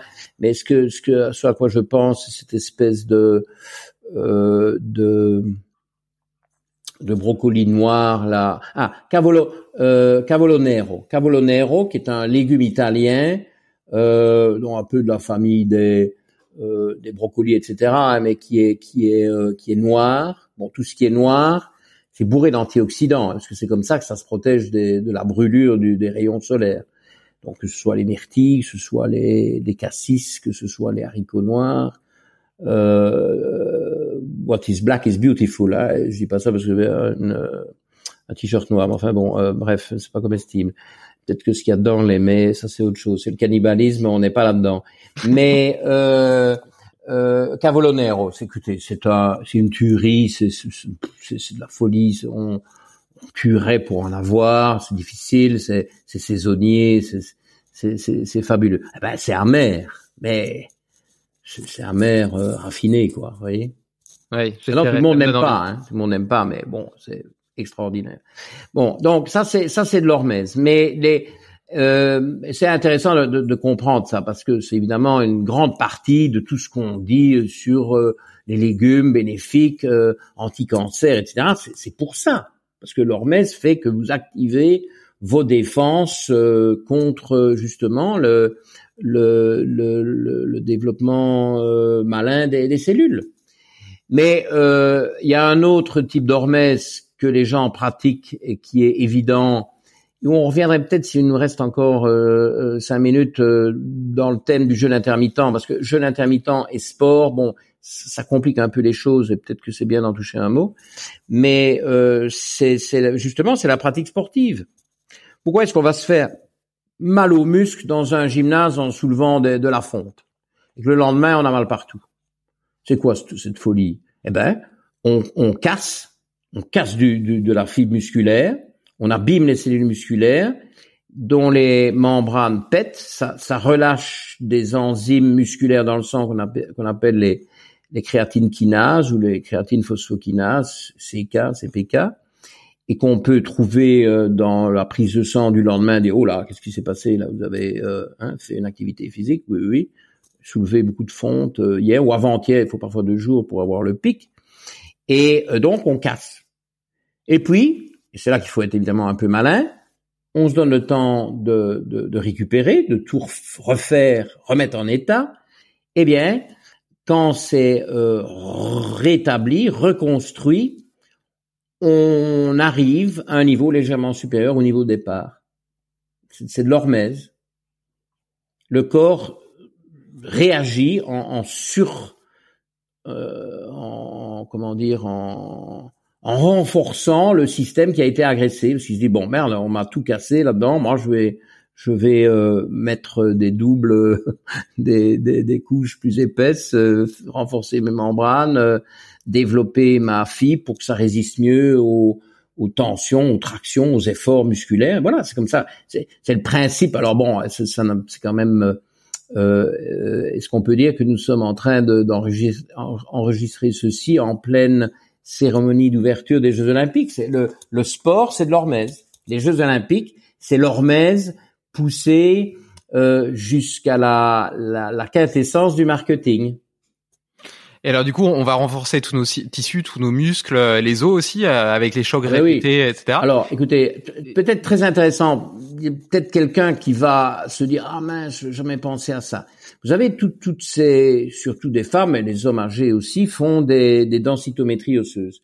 Et alors, il y a quelque chose qu'on trouve encore assez souvent, c'est euh, des résultats discordants où, par exemple, euh, les hanches sont correctes, elles ont une bonne densité osseuse, et le rachis lombaire est très faible, il est très poreux. Et, euh, et alors euh, les gens ils comprennent pas, mais c'est très simple à comprendre. Ils sont capables de faire de l'os. La preuve, c'est leur hanche, mais comme ils n'exercent pas du tout leur colonne lombaire parce qu'ils sont dans des positions, bon voilà, qui font que c'est totalement euh, dormant et est semi-paralysé, semi-figé, eh bien, euh, forcément, la densité osseuse lombaire est mauvaise. Et qu'est-ce qu'on fait? On fait des exercices spécifiques pour renforcer ça. Puis un an après, les lombaires ont rattrapé les hanches. Parce que si on sait faire de l'os dans les hanches, on sait le faire dans les lombaires. Mais si vous n'avez pas de sollicitation musculaire sur cette colonne lombaire, qui demandent quand même des positions autres que d'être assis devant un écran comme nous sommes là pour le moment, eh bien, euh, vous avez une une colonne lombaire de faible densité. Donc tout tout tout se tient. Hein. Et ça, on comprend bien du coup pour les tissus, pour les muscles, pour les os. Et je me demandais si c'était aussi le cas pour les articulations. On dit que le fait de les utiliser euh, permet de les lubrifier, etc. Mais on entend aussi parfois dire que le cartilage euh, se répare mal et qu'à force de l'utiliser, il s'use. Ouais, il faut, faut, faut, une espèce. Bon, les, les gens en, en, obèses ou en gros surpoids vont, vont s'abîmer les genoux beaucoup plus vite, etc. Donc quand il y a vraiment un excès de un excès de, de pression, un excès de, de, de sollicitation, ça s'abîme. Bon, le sport très intensif n'est pas bon. À un moment donné, on use, on abîme. Mais par contre, alors là, c'est très facile à, à, illustrer parce que ce qu'on disait euh, dans le temps, euh, quand on avait une lombalgie, c'est qu'il fallait euh, euh se reposer, il fallait s'allonger et attendre que ça passe. On ne dit plus du tout ça, évidemment. On dit euh, non, non, il faut continuer à bouger. Vous avez même des publicités gouvernementales qui disent ça et elles sont, elles sont correctes. Par le cas de toutes les publicités gouvernementales, hein, parce que le trois produits laitiers par jour, euh, excusez-moi, mais euh, ça paraît quand même un peu, euh, un peu envahissant. Euh, donc, non, le, le, le, mouvement est important, mais l'excès, c'est toujours, un, toujours un équilibre. Le trop et le trop peu sont toujours mauvais dans à peu près tout tout fonctionne selon des courbes en U ou en J. Donc il y a un moment donné où c'est optimum, et puis alors dans, le trop peu et dans le trop, ça, dérape et ça, ça gâche tout. Donc il faut, il faut. C'est pour ça dans les activités sportives, c'est quand même pas mal d'avoir une certaine guidance qui de nos jours peut se faire par euh, par internet, par des Hein, euh, bon, on, a eu pendant la pandémie des, sessions communes où il y a, je sais pas moi, 30 personnes devant leur écran et un prof là qui qui les aide à faire des choses. Bon, c'est peut-être pas, ça a des, avantages par rapport à la prise en charge euh, en personne, mais ça, peut quand même, euh, on peut quand même éduquer les gens à ne pas faire euh, des excès, à ne pas faire des erreurs. Par exemple, il y a des exercices de musculation qui agressent le cartilage rotulien. Bon, il faut absolument pas faire ça. Oui, il y a, toujours un peu de savoir-faire derrière. Euh, faut quand même, euh, comme dans tout, euh, avoir un peu de conseils spécialisés. Vous les avez en tête? Ben, il y a ce, oui, oui, il y a, il y a, il y a, ben, si vous voulez, il y a des exercices qui sollicitent les ischio-jambiers, donc la chaîne postérieure, mais il y a plein de positions qui, qui, qui, qui, euh, qui, qui, qui, ont ce, ce, ce défaut. Si euh, le fait de, de muscler ces groupes musculaires à l'arrière des cuisses, en même temps vous autorisez une forte lordose lombaire, donc votre colonne lombaire se creuse, bah, hmm. écoutez, vous, vous, foutez en l'air votre colonne lombaire pour le plaisir de renforcer vos ischios. Il y a, il y a plein de, quand même plein d'erreurs. Il y a, il y a aussi euh, être assis sur euh, à une machine Hein, avec les chevilles coincées derrière euh, des charges et vous devez étendre euh, la jambe, donc avoir la jambe qui mmh. bien alignée avec la cuisse, c'est très mauvais pour le cartilage rotilien. Vous voyez, dans tout, il faut quand même un peu, je veux bien le self euh, truc muche, mais avec un, un, un tutoriel, avec un livre, avec des vidéos, et alors évidemment, espérons quand même aussi un peu en personne, parce que ça existe toujours. C'est beau quand même le contact humain. Hein. Ça, ça reviendra euh, un jour, euh, un peu euh, peut-être avec une même un, comme un boomerang avec un peu un renforcement. Mais mais c'est vrai qu'on on, s'est rendu compte qu'on peut. Il faut faire les choses. C'est comme on disait avec la supplémentation alimentaire. Oui, on peut faire un tas de conneries. Il faut pas vouloir aller trop loin. Euh, il faut s'intéresser, avoir une certaine compétence, mais rester un, parce qu'à un moment donné, il faut un peu prendre un avis plus spécialisé. Personne ne connaît tout en tout. Moi, il y a des pans entiers de la médecine. Moi, je dis, je sais pas. Moi, je, je fais pas ça. Je ne sais pas. Euh, non, moi, ce, je connais peut-être quelqu'un qui pourrait vous aider, mais bon, moi, moi, moi, je n'ai pas de compétences dans ce domaine-là. C'est parce que c'est infini. Il y a personne qui peut. C'est ça qui est passionnant aussi. Oui. C'est un chemin de savoir infini. Et, et, et, du coup, le, le, sport, donc c'est un excellent stress hormétique qui permet de renforcer tout le corps. Et vous sous-entendiez, enfin, je pense que vous sous-entendiez tout à l'heure que ça pouvait poser un problème avec euh, le jeûne intermittent, qui est un autre stress hormétique. Est-ce que vous pourriez en parler un petit peu? Moi, je trouve que le stress hormétique, par excellence, je pense qu'on va jamais trouver quelque chose de mieux que le jeûne intermittent, parce que bon, c'est un fait que euh, l'humain qui ne fait pas de sport euh, ne va pas mourir tout de suite, ni très vite ni euh, pas nécessairement plus tôt que s'il en avait fait, parce que bon, finalement, c'est quand même pas totalement indispensable. Celui qui a une sainte horreur des légumes et qui ne sait pas mettre quelque chose d'amer dans sa bouche va pas non plus euh, mourir tout de suite, et si ça se trouve, euh, il va s'en sortir très bien. On parle ici de généralité, de probabilité, mais au niveau individuel. Non. Mais par contre, l'alimentation, on touche quand même le nerf de la guerre. Bon, on est quand même sur du fondamental parce que sans manger, à un moment donné, on meurt. Euh, et, et, donc ici, on se situe dans le domaine du jeûne intermittent et pas des jeûnes longs qui quand même qui est quasiment comme un autre domaine qui demande. Voilà, ça par exemple, moi je n'ai pas de compétences dans les jeûnes longs, encore moins dans les jeûnes secs.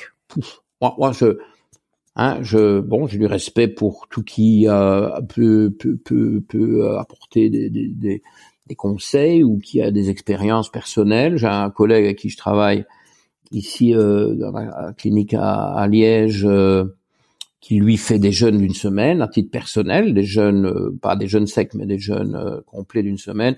Moi, moi, je fais le jeûne intermittent tous les jours. Je l'ai fait aujourd'hui pendant, je crois, j'ai mangé après 18 heures, typiquement 19 heures. Euh, je vais remanger un deuxième repas ici un peu plus tard quand on a fini. Et euh, euh, je fais ça tous les jours. Mais euh, puis quand je, je sais pas, quand je m'énerve un peu moi-même, que j'ai pas été vraiment très très correct euh, sur mes mes objectifs, je je je me punis pas, mais je suis un peu bon, un peu saturé. Je me fais un jeûne de 24 heures, j'ai aucun problème, 26 heures, 27 heures, 28 heures, ça peut arriver. Mais euh, donc on n'est pas dans le domaine des jeunes longs, ça ce n'est pas le sujet et je ne suis pas compétent. Mais euh, ce, ce, euh, ce intermittent euh, va alerter un peu votre système, comme quoi, oula, il y a peut-être un manque de nourriture, on ne sait pas encore, mais soyons prudents. Donc, si vous voulez, c'est une alarme, mais ce n'est pas l'alerte rouge. Hein, euh, ce n'est pas la station spatiale. Vous savez, j'aime bien ces sonorités d'une station spatiale qui est en, en voie de désintégration. Il reste cinq minutes, hmm. quatre minutes. Alors ça sonne de plus en plus fort. Il y a les flashs, les lampes rouges qui flashent, etc. Bon, c'est pas ça qu'on veut. Ça, c'est plus, c'est plus complexe. On est dans euh, le, le, le, système cellulaire est mis en état d'alerte et alors il fonctionne. Ce qui est très logique, il, fonctionne à, à, son meilleur niveau. Il, il se protège, il, il, il élimine tout ce qui est un petit peu euh, euh, bas de gamme, donc ça c'est l'apoptose. Il y a des cellules qui sont un peu en mauvais état, qui vont être sacrifiées. On est bon, c'est hein, un peu comme euh, moi j'observe ça sur mes plantes. J'observe toujours le, le, monde vivant. J'ai un hibiscus là que j'ai mis plus au soleil. Bon, je change parfois la place. Dis peut-être qu'il sera plus content là-bas. On va voir, on va essayer. Eh bien, à un moment donné, il y a un certain nombre de feuilles qui sont sacrifiées, elles jaunissent. Et c'est des feuilles bien précises. Hein. Et ces feuilles-là, bon, sont éliminées. Et quand il y a ces phases-là, eh bien, pouf, il y a des nouvelles pousses qui apparaissent et la plante est, florissante. Vous voyez? Elle élimine des feuilles qui hmm. sont euh, euh, perdues, perdues pour la cause euh, si ça existe. Et euh, il y a des ressources qui se remobilisent pour pour faire progresser la plante. Ben, voilà, c'est tous des mécanismes logiques. Et, et donc, euh, le fait de faire croire au système que on n'est pas certain d'avoir le prochain apport de nourriture euh, selon un rythme prévisible, boum bam bam, euh, comme on a voulu nous le faire croire et comme on a voulu nous faire euh, gober que c'était bon, et ça ne l'est pas euh, eh bien, euh, votre système. Euh, moi, j'ai un, un, niveau, euh, comment de d'acuité mentale parfait après 20 heures de jeûne. Hein. Et, et, quand une fois que je suis sur cette orbite-là, c'est nos limites. Hein. Je, je, carbure sur du gras. Il y a du gras autant qu'on veut. Euh, donc voilà, et parfois effectivement, je me dis bon, je alors un petit break à 3 heures de l'après-midi, je vais manger, et puis je me retrouve euh, avec une urgence où j'ai des cas compliqués, il me faut plus de temps, je suis en retard, bouffe, il y a mon, mon repas qui disparaît, eh ben, je suis en jeûne intermittent, eh ben, finalement, bon, je me, je me, je me motive un petit peu euh, psychologiquement, je dis bon, il faut y aller, il faut y aller, elle n'a pas le choix, patient suivant en temps, on y va, et je n'ai pas de baisse de, de, de, de rendement. Alors que quand on est euh, sur le glucose et qu'on passe en hypoglycémie, ben, le cerveau, euh, le cerveau est à, la ramasse. Donc c'est très intéressant comme euh, comme approche et on sait que c'est on sait que c'est bon pour la santé. Alors loin de moi l'idée qu'on fait ça pour perdre du poids. Les gens me disent ah oui mais j'ai pas de poids de j'ai pas de besoin de perdre du poids. Je dis oui mais minute on n'est pas dans la on n'est pas dans la perte de poids. Euh, ce qui est euh, probablement la plus parce que tout ça, on peut discuter, oui, mais bon, il y a toujours moyen d'argumenter. Mais ce qui est extraordinaire dans le jeûne intermittent, c'est qu'en réalité, dans cette fenêtre, on va dire raisonnable, de 16 heures sans manger, euh, de laquelle on enlève les quatre premières heures qui servent à digérer le dernier pas hein, de la veille. Donc on se retrouve avec 12 heures sans manger, sans digérer, parce qu'il y a 16 heures sans manger, il n'y a plus que 12 heures sans digérer, parce que c'est pas manger qui compte, c'est manger, digérer. Et donc, quand on fait du 16-8, 16 heures de jeûne, toute la nourriture coincée sur 8 heures avec éventuellement un premier pas, euh, un, deuxième repas et peut-être un snack au milieu ou pas, ça dépend de vos repas, de, votre, de vos emplois du temps, de votre appétit, tout ça est, est libre. 16-8, c'est en réalité un 12-12 parce que les 8 heures de nourriture sont suivies de 4 heures de digestion. Donc 12 heures à manger, digérer, 12 heures à euh, euh, renettoyer tout. Hein, et c'est le complexe moteur migrant qui est une onde totalement différente de l'onde de la digestion. Si vous voulez, l'onde de la digestion, si on veut un peu euh, illustrer ça, c'est c'est malaxer, c'est broyer tout, c'est mélanger tout, c'est préparer à l'action de l'acide gastrique, des sucs digestifs et tout, tout euh, briser en, en, en unités élémentaires pour que ce soit digéré sous cette forme. Enfin, élémentaires ou par exemple des, des, acides aminés ou des dipeptides, à la rigueur des tripeptides ou des, euh, des monosaccharides, parfois des disaccharides sont euh, sont absorbés tels quels et puis sont euh, lisés au moment de l'absorption. Enfin bon, tout est tout est réduit en, en, petits morceaux, si vous voulez. Euh, ça c'est ça c'est l'onde digestive. Euh, et avec tous les, organes accessoires, tous les sucs digestifs, pancréatiques, enzymes pancréatiques, enfin la totale. La bile pour émulsifier les graisses, bon, c'est extraordinaire l'appareil digestif. Euh, mais il y a un deuxième euh, mode de fonctionnement de ce tube digestif. C'est un peu comme s'il y avait deux symphonies. Et on peut jouer une symphonie ou on joue l'autre. On peut pas jouer les deux en même temps. Elles s'excluent. ok? Et alors la deuxième symphonie, c'est celle du nettoyage. C'est une onde euh, pulsatile qui, qui, qui, purge tout vers la sortie qui est la valve iléocécale. Et hop, tout l'intestin grêle se nettoie. Alors, ce sont des cycles d'environ 90 euh, minutes. Euh, un cycle ne fait pas des miracles. Okay Moi, je donne l'analogie avec euh, bon voilà une clinique médicale hein, où on a travaillé bon à la folie toute la journée les 8 heures du soir les équipes de nettoyage débarquent et alors il y a un premier une première escouade qu'est-ce qu'on va faire pour commencer? On va vider les poubelles qu'il y a là des produits contaminés qu'il faut hein, répartir selon différents modes de conditionnement pour euh, que ce soit euh, traité correctement. Euh, et il y a des objets contondants, des aiguilles, des machins, bon, infectés, pas infectés, bref. bon, première équipe. Et ça, c'est très important. Bon, est-ce qu'après ça, c'est propre? Non, fait dégueulasse par terre, il y a des taches de sang sur les murs. Ok, bon, enfin, on va pas être trop gore, mais deuxième escouade, on va enlever tous les linges sales. La troisième va nettoyer toutes les surfaces. La quatrième, bon, la, la, sixième va, va briquer le sol, va faire reluire le, les pavés ou le ou le, le hein, je sais pas moi, le, le revêtement du sol, vous voyez.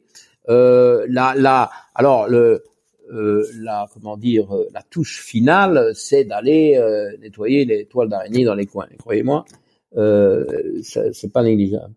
Euh, donc euh, voilà, ça c'est ça c'est le j'aime bien le terme anglais refurbishment parce que c'est voilà, on, on, remet tout en état et de A à Z. Alors si vous avez euh, 12 heures euh, de nourriture, on déjeune euh, à 7 heures, on dîne à 7 heures, euh, on déjeune comment je veux dire, on déjeune à, 8 heures, on dîne à 7 heures et on finit parce que il faut c'est pas tout de dîner à, à 19 heures, mais on finit à 20, hein, donc c'est 20 qui compte. Donc, on commence à 8, on finit à 20, on a mangé pendant 12 heures, il y a 4 heures de digestion. Il nous reste plus que 8 heures pour faire nos nettoyages. Si on euh, agrandit ça pas à pas, piano, on passe pas d'un extrême à l'autre, mais si on arrive après des semaines, des mois de d'évolution prudente, pas à pas, chacun son rythme, à euh, 16 euh, heures de jeûne, eh bien, on a huit, cycles d'une heure trente de nettoyage. Eh ben, les derniers cycles vont vraiment euh, faire la différence. Donc, on a un outil là pour la santé intestinale qui est exceptionnel et qui est le jeûne intermittent. Rien à voir avec la perte de poids, avec euh, euh, l'amélioration de certains paramètres sanguins, etc. Mais ça aussi, évidemment, se passe hein, parce qu'il y a tous ces gens qui ont trop d'insuline, trop d'hémoglobine glyquée, etc., etc il est évident que quand vous avez une plage de jeunes plus grande, vous avez plus euh, le recours aux graisses et moins aux hydrates de carbone, eh bien, euh, vous allez aussi améliorer de certains paramètres métaboliques. Donc, je veux dire, c'est quand même un, un euh, David, vous avez l'impression que c'est quelque chose qui est très controversé, ça, le jeûne intermittent, ou bien c'est ça commence plutôt à être bien vu par euh, euh, je dirais une communauté un peu plus classique, etc. Comment est-ce que ça je, Quel est le ressenti sur le terrain, vous qui y êtes euh, de façon neutre? Parce que moi, moi forcément, c'est biaisé. Je peux pas être un, un bon un bon observateur. Je pense que c'est de plus en plus à la mode et que ça pâtit et ça gagne de, de ce de ce double avantage inconvénient. C'est-à-dire que comme tout ce qui est à la mode, ça peut ça peut faire peur. Justement, on se dit c'est peut-être encore un effet de mode, un effet marketing, euh, comme toutes ces cures de désintoxication qui vendent euh, une blinde et qui potentiellement ne servent à rien. Hmm. Donc il y a ce petit côté-là, et puis malgré tout, euh, ça fait de plus en plus émule. Notamment, moi, je suis dans l'entrepreneuriat, j'ai une start-up. il y a de plus en plus de chefs d'entreprise hmm. qui, qui pratiquent le jeûne intermittent. je vois ça autour de moi, etc. Je vois ça dans les invités que j'ai eu sur le podcast vous êtes le troisième ou le quatrième à m'en parler, donc euh, je pense que ça prend de, de plus en plus d'ampleur. Et euh, il y, a, y a outre euh, tout l'aspect physiologique que vous venez d'évoquer, je pense que au fond de nous, on a tous un petit peu la sensation d'être trop réglé sur des horaires qui sont qui répondent pas forcément à la chronologie de notre horloge interne, qui est pas tout à fait normal, mais qui est simplement inculqué par la société. Hmm. Et, euh, et, donc, euh, je pense qu'il y, a, y a une vraie volonté aussi à se reconnecter à nos sensations. et par exemple, donc euh, moi j'en parle, je, donc, je fais pas mal de sport et donc euh, à un moment je mangeais pas mal parce que, bah, parce oui, j'ai j'ai entendu ça, oui, dans le. Je, perdais, je, perdais tout simplement du poids et et là maintenant, bah du coup, justement depuis ce podcast-là, je mange plus que trois fois par jour. Moi, je mangeais que quatre fois par jour avant, c'est pas non plus euh, énorme comparé à d'autres, mais soit.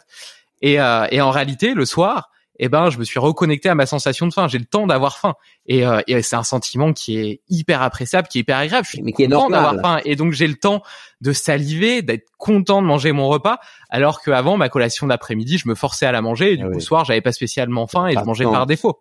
ça pas et, Manger quand vous n'avez pas faim. Est-ce est que, est que ça a du sens? Mais bah, et, c'est là et c'est là où justement je vais en profiter pour vous relancer euh, sur, sur cette petite dernière question sur le jeûne intermittent. En réalité, moi donc je me, je me lève tôt le matin, je me lève vers 5h30, 6h, euh, je promène mon chien, je fais des mobilisations articulaires et puis ensuite je fais ma séance de sport. Euh, parce que j'aime bien commencer par ça avant de démarrer ma journée de travail, c'est quelque chose d'important pour moi et j'ai l'impression de directement commencer avec euh, en ayant réussi quelque chose qui était important pour moi, pour ma santé, mon hygiène de vie. Voilà. Euh, maintenant, la question est de savoir si à l'issue de cette séance de sport, en réalité, j'ai pas faim. J'ai pas faim tout de suite. Je pourrais très bien attendre midi pour manger. Euh, est-ce que c'est une fausse croyance que de penser que attendre 4 heures ou 5 heures pour manger après cette séance de sport euh, va empiéter sur la capacité de récupération de mon corps? Est-ce qu'il n'a pas besoin de compenser les dépenses, les diverses dépenses énergétiques qu'il a eues? Et, euh, et voilà. Et dans quelle mesure est-ce que ça va impacter mes performances que de faire un jeûne intermittent dans ce contexte ça, va vraiment dépendre de ce en quoi consiste cette séance de sport. Donc, euh, si c'est une séance euh, euh, de basse intensité, aérobie ou de récupération, d'endurance, comme on peut dire, vous allez faire quelque chose de d'assez d'assez léger, mais qui, qui, peut qui peut se prolonger. Hein, c'est pas nécessairement la durée, mais surtout l'intensité bon, le besoin de, de recharger les batteries euh, rapidement après, euh, bon, vous avez quand même surtout brûlé des graisses et ça, bon, il y en a tant qu'on veut, il n'y a pas besoin de recharger. Si à l'autre extrême, vous faites une séance euh, euh, à haute intensité, fréquence cardiaque élevée, grosse sollicitation musculaire, etc. Bon là, à un moment donné, euh, logiquement, vous allez avoir faim, euh, vous aurez un peu comme une impression de, de vide là et euh, les cellules musculaires qui ont été comment qui ont qui ont dont on a exploité beaucoup de, réserves en, nutriments etc elles vont mieux se recharger si on amène des éléments nutritifs très vite après et là c'est même très vite Bon, maintenant, ça, on peut imaginer de faire ça sous forme d'un chèque euh, hein, qu'on prend à la fin de l'exercice et puis reporter quand même un, repas proprement dit. Mais il faudrait, faut pas, à mon avis, avoir peur de rompre le jeûne après du sport intensif parce que si quelque part ça, ça échappe à la règle. C'est le, c'est quoi le jeûne intermittent? C'est le, ce, ce sont les, les communautés humaines euh, ancestrales du temps de Lucie, la mienne, pas la vôtre, euh, qui allaient euh, chercher leur, leur nourriture, euh, la, la, la, la, chasse, la pêche, la cueillette, un peu de tout, et puis on ramène tout ce qu'on a trouvé, on partage. Et il faut le temps d'aller d'aller chercher ces, ces, proies ou ces ou ces ou ces tubercules parce que ça pouvait évidemment faire partie de ce qu'on allait manger. Et puis on les mange et puis on les mange après. Et euh, euh, dès qu'on rentre de ce périple destiné à ramener la nourriture, ben, vous savez, on a faim, on mange cette nourriture. Et le sport, c'est quoi? C'est c'est une euh, euh, on mime la, la chasse. Et donc on peut manger après le sport. alors parfois, effectivement, ça pose problème parce qu'alors finalement on n'est plus dans ce jeûne intermittent Bon, on peut éventuellement adapter l'heure du sport. On peut aussi alors euh, tout démarrer beaucoup plus tôt parce que ça a l'air euh, pas mal, hein, votre journée, commencer tout et tout ça. Ça, il y a beaucoup, vous êtes, vous êtes réglé sur le soleil, ça a du bon sens. Bon, ben, faut peut-être euh, avancer l'heure du, du, dernier pas. Hein, c'est ça la solution. Il faut avoir le dernier pas plutôt bon socialement c'est peut-être un peu problématique. Exactement, c'est je suis d'accord avec vous mais socialement euh, du coup je mange pas avec ma femme alors que c'est le seul repas de la journée qu'on passe ensemble. Donc Oui, ben il y a ben, seulement bon alors est-ce qu'il faut euh, organiser votre matinée un petit peu différemment, intercaler euh, euh, vous savez, bon, on aurait pu faire euh, ceci euh, demain matin à 9h du, de 9 à 11 du matin. Bah, on va, on va faire la partie 2 demain matin parce qu'on est encore... oui, alors moi, évidemment, j'ai un... Bon, j'ai très exactement dans 18 minutes mon, ah. mon live chat sur ma... Sur ma euh, sur ma chaîne YouTube. Tous les vendredis 19h30 je lance ah, vous êtes, une vous êtes sportif là donc euh, vendredi 19h30 donc il me reste 18 minutes et bon je dois quand même intervenir. Donc vous avez commencé à 6h du matin vous avez enchaîné toute la journée. On fait ce podcast qui ça fait deux heures qu'on parle et il y a encore un live chat sur YouTube après. Oui bah, j'ai pas l'impression qu'on parle on parle vraiment depuis deux heures oui plus de deux heures. Bon bah écoutez euh, bon euh, mais c'est bien ça veut dire que vous êtes quelqu'un de passionné et ça s'entend et c'est passionnant pour moi aussi de fait. Bon écoutez pas paru deux heures on, va, j'aimerais rapidement quand même qu'on parle euh, de, de, génomique. Donc on a parlé des, de, de bilan sanguin qui pourrait nous aider à détecter d'éventuelles carences et adapter en fonction euh, notre régime alimentaire si tant est qu'il était déficient. Il y a une autre approche qui consisterait à dire qu'on pourrait faire un test génétique pour comprendre quel est notre génome, quel gène, quel, quel gène, euh, quel, quel gène euh, on a, et adapter notre nutrition en fonction pour favoriser ou non leur expression. Et, il y a certains gènes intéressants à ce niveau-là. Ce sont deux approches qui sont tout à fait complémentaires. Elles se complètent l'une l'autre. Hein. Et donc le but étant personnaliser, personnaliser d'éventuelles supplémentations qui ne servent à mes yeux qu'à corriger des déficits, parce que donner telle substance parce que c'est bon pour telle chose, je n'y crois pas, moi, ça me séduit pas du tout. Donner euh, du zinc ou du sélénium parce qu'on a un manque de zinc ou un manque de sélénium, ça c'est euh, euh, mon chat Oxo qui, qui va se promener. Euh, le, ça, ça a du sens, ok? Donc personnalisation en fonction d'un dosage. Sais bien qu'il y a un coût, mais il y a un coût à tout, et si on veut travailler bien, ben voilà, il faut le faire bien. Mais euh, euh, au niveau génomique, c'est une personnalisation d'un autre type, c'est avoir ce génotype qui forcément est figé pour toujours dans la vie de la personne, et le fait de le connaître va avoir un gros impact. Un génotype qui est fascinant à mes yeux, c'est le génotype ApoE, ça s'écrit petit a, petit p, petit o, parce que ça vient, euh, bon, APO, c'est un, un, préfixe classique, euh, E majuscule, ApoE, il y a trois versions, E2, E3, E4, et vous avez, comme vous savez, euh, David deux parents, et donc euh, forcément, vous avez toutes les combinaisons possibles avec ces trois versions venant euh, euh des deux parents. La plus courante est E3, E3, c'est d'ailleurs euh, mon génotype. Et par exemple, E3, E3, c'est un génotype qui vous envoie systématiquement vers une diète high fat, low carb, donc une diète plus riche en, en graisse et plutôt pauvre en hydrates de carbone. Et ça, si vous voulez, c'est un, c'est un, c'est quelque chose qui s'impose. Et si on n'écoute pas, si on n'obéit pas à ces gènes, eh ben, on va vers des problèmes intestinaux, on va vers euh, des prises de poids, on va vers 36 euh, dérèglements parce que quelque part on n'échappe pas à, à son euh, à, ses gènes, on n'échappe pas à son ADN. Et donc ça, c'est tout à fait. J'ai du mal maintenant parce que je vois de telles améliorations par rapport à comment j'opérais il y a sept ans, quasiment sept ans avant que j'aie cet outil.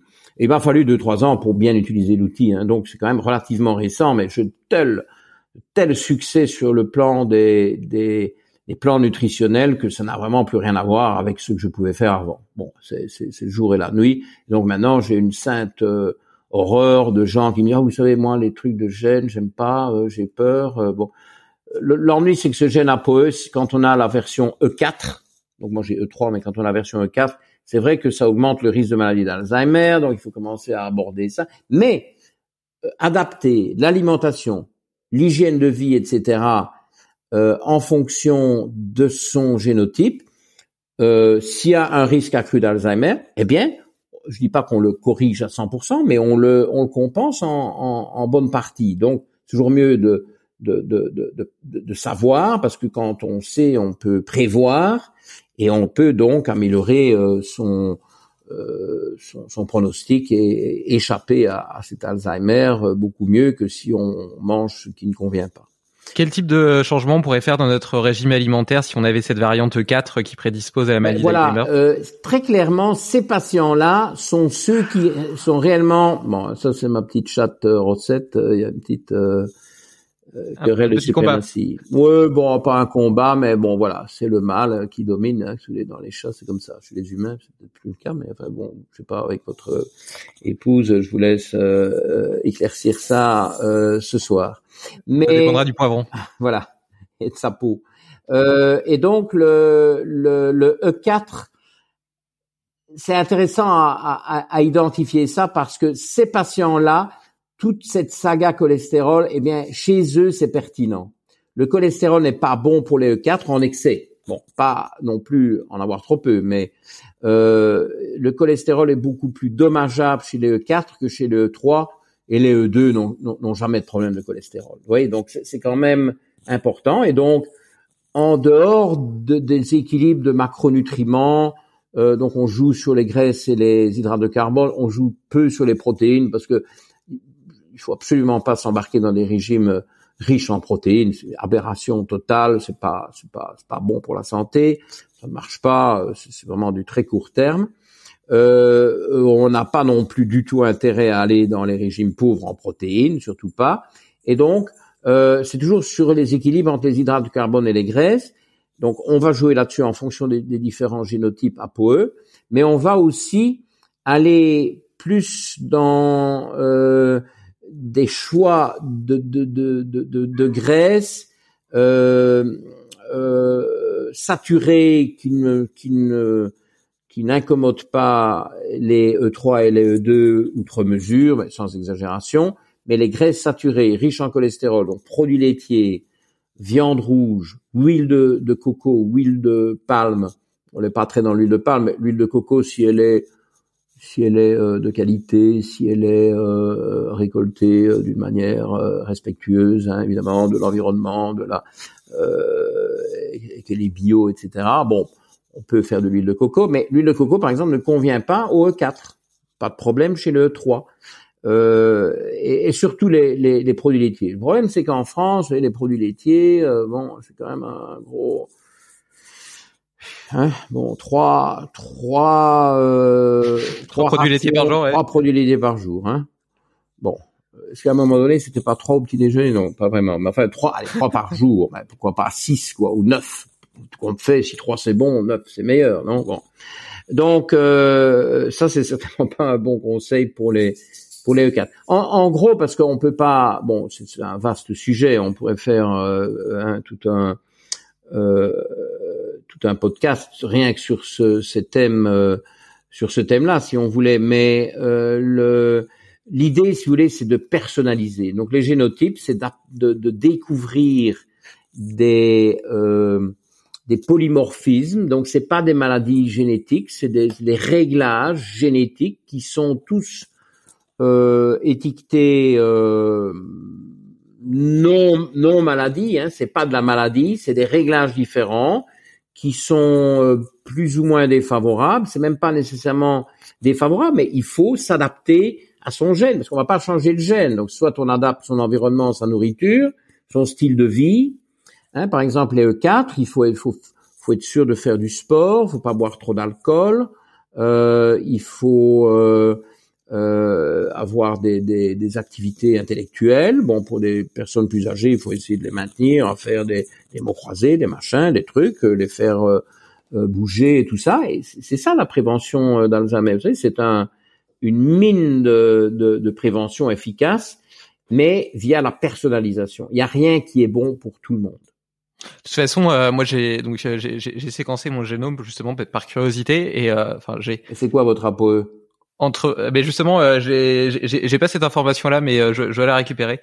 elle est dedans, hein, elle est dedans. Mais non, parce que mon algorithme pour récupérer. Mais, non, non, mon fichier était incomplet, mais là justement, ah. le, je, dois recevoir un autre test. Bref, mais toujours est-il que sur d'autres sur d'autres gènes, en tout cas, j'ai remarqué que souvent on avait un ensemble de gènes à la fois défavorables qui étaient compensés par d'autres qui étaient favorables et c'est rare d'avoir que des gènes défavorables.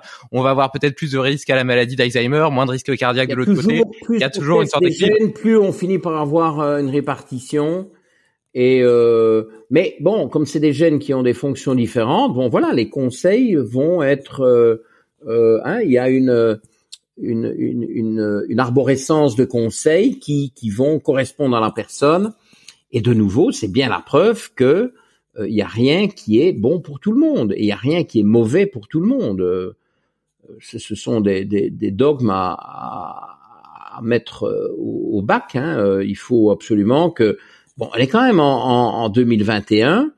Euh, il y a un tas de données scientifiques, mais non d'un chien, qu'on les applique à la santé humaine, parce que la sophistication de de de, allez, de, de, de, de l'électronique et de de la télécom que nous utilisons aujourd'hui pour faire ce podcast à distance avec vous à l'autre bout du de la planète là au bord de la Méditerranée et moi ici dans mes régions inondées euh, du nord de Luxembourg euh, c'est fabuleux mais en médecine qu'est-ce la prise de sang typique d'un médecin traitant aujourd'hui est la même que celle que son grand-père prescrivait euh, au grand-père du patient en question.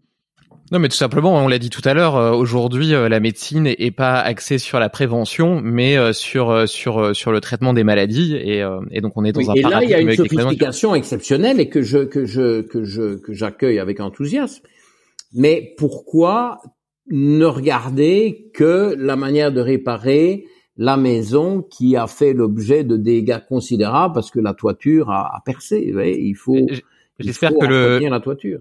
J'espère que le, le discours de, de, gens comme vous participeront à faire entendre euh, cette voix et euh, à démocratiser euh, ce type de pratique, ce type de d'approche. Eh bien, David, si, si vous parvenez à, à ne serait-ce que, que voilà que, que répandre ce, ce genre de, de d'informations et ce genre d'approche à, à, davantage de personnes qui finiront peut-être par l'aborder et puis qui, qui contamineront d'autres, qui en parleront. Oui, c'est l'effet papillon. Voilà. Bon, il vous reste, euh, il vous reste apparemment 7 minutes, donc on va faire très vite pour la fin. Il faut que je me connecte un peu avant pour accueillir les. Bon bah, allez, 3 minutes, juste deux questions, un livre à me conseiller et la deuxième, euh, si euh, on veut vous retrouver, donc il y a votre chaîne YouTube, vous avez écrit des livres. Est-ce que vous, vous voulez parler rapidement de de, de, de, de, trois titres que vous auriez que vous auriez publiés qui pourraient faire suite à, à cette discussion? Bah écoutez, bon, j'ai un petit livre qui coûte trois fois rien, qui est l'introduction à la médecine fonctionnelle, qui donne tout un tas de, de, petites bases, des petits blogs, des petits exemples classiques, ça se lit facilement à la toilette. Je mettrai tous les liens, je mettrai tous les liens dans l'article de toute façon. Oui, on, on, a ces, ces petits. Euh, euh, c'est une c'est une introduction, ça permet de mettre le pied à l'étrier, de commencer à comprendre un peu comment ça fonctionne. Et bon, ça coûte ça coûte vraiment rien. Puis alors j'ai euh, des livres un peu plus élaborés, mais qui sont peut-être pas les premières choses à envisager un livre à lire. Ah, oui, ben, c'est vrai que vous êtes. Bref, oui, mais le problème, c'est que euh, il y en a beaucoup, et puis euh, il y en a toujours un nouveau. Euh, écoutez, je vais vous conseiller l'œuvre, les livres. Il n'y en a pas qu'un, hein, il y en a beaucoup. l'œuvre de Georges Simenon, qui est un écrivain liégeois euh, qui a vendu, euh, je sais pas moi, 100 euh, millions de livres, enfin quantité monstrueuse, des dizaines de, de films et dont certains très célèbres, etc. C'est un écrivain un peu un peu sous-estimé parce qu'il a fait les Maigret. Alors ça a l'air un peu comme ça simpliste, mais ces romans qui sont pas des romans policiers Maigret, mais qui sont des romans. écoutez, c'est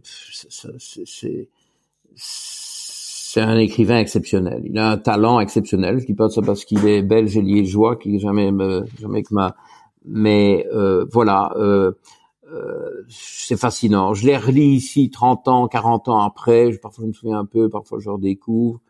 Et, c'est excellent. Et bon, pour une fois, c'est pas de la médecine, c'est pas de la science.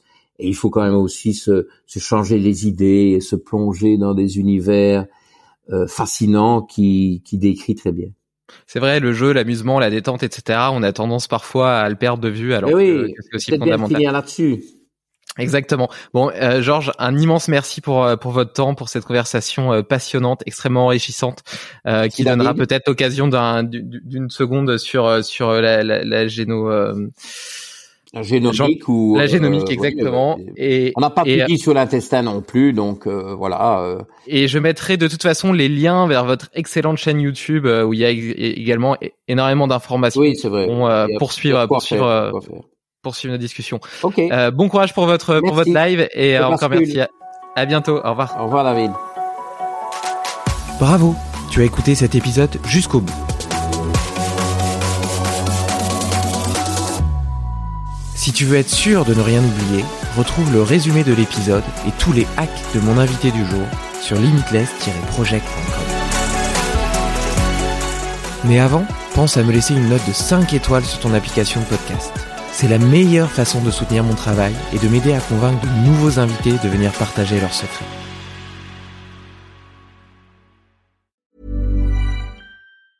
As a person with a very deep voice, I'm hired all the time for advertising campaigns.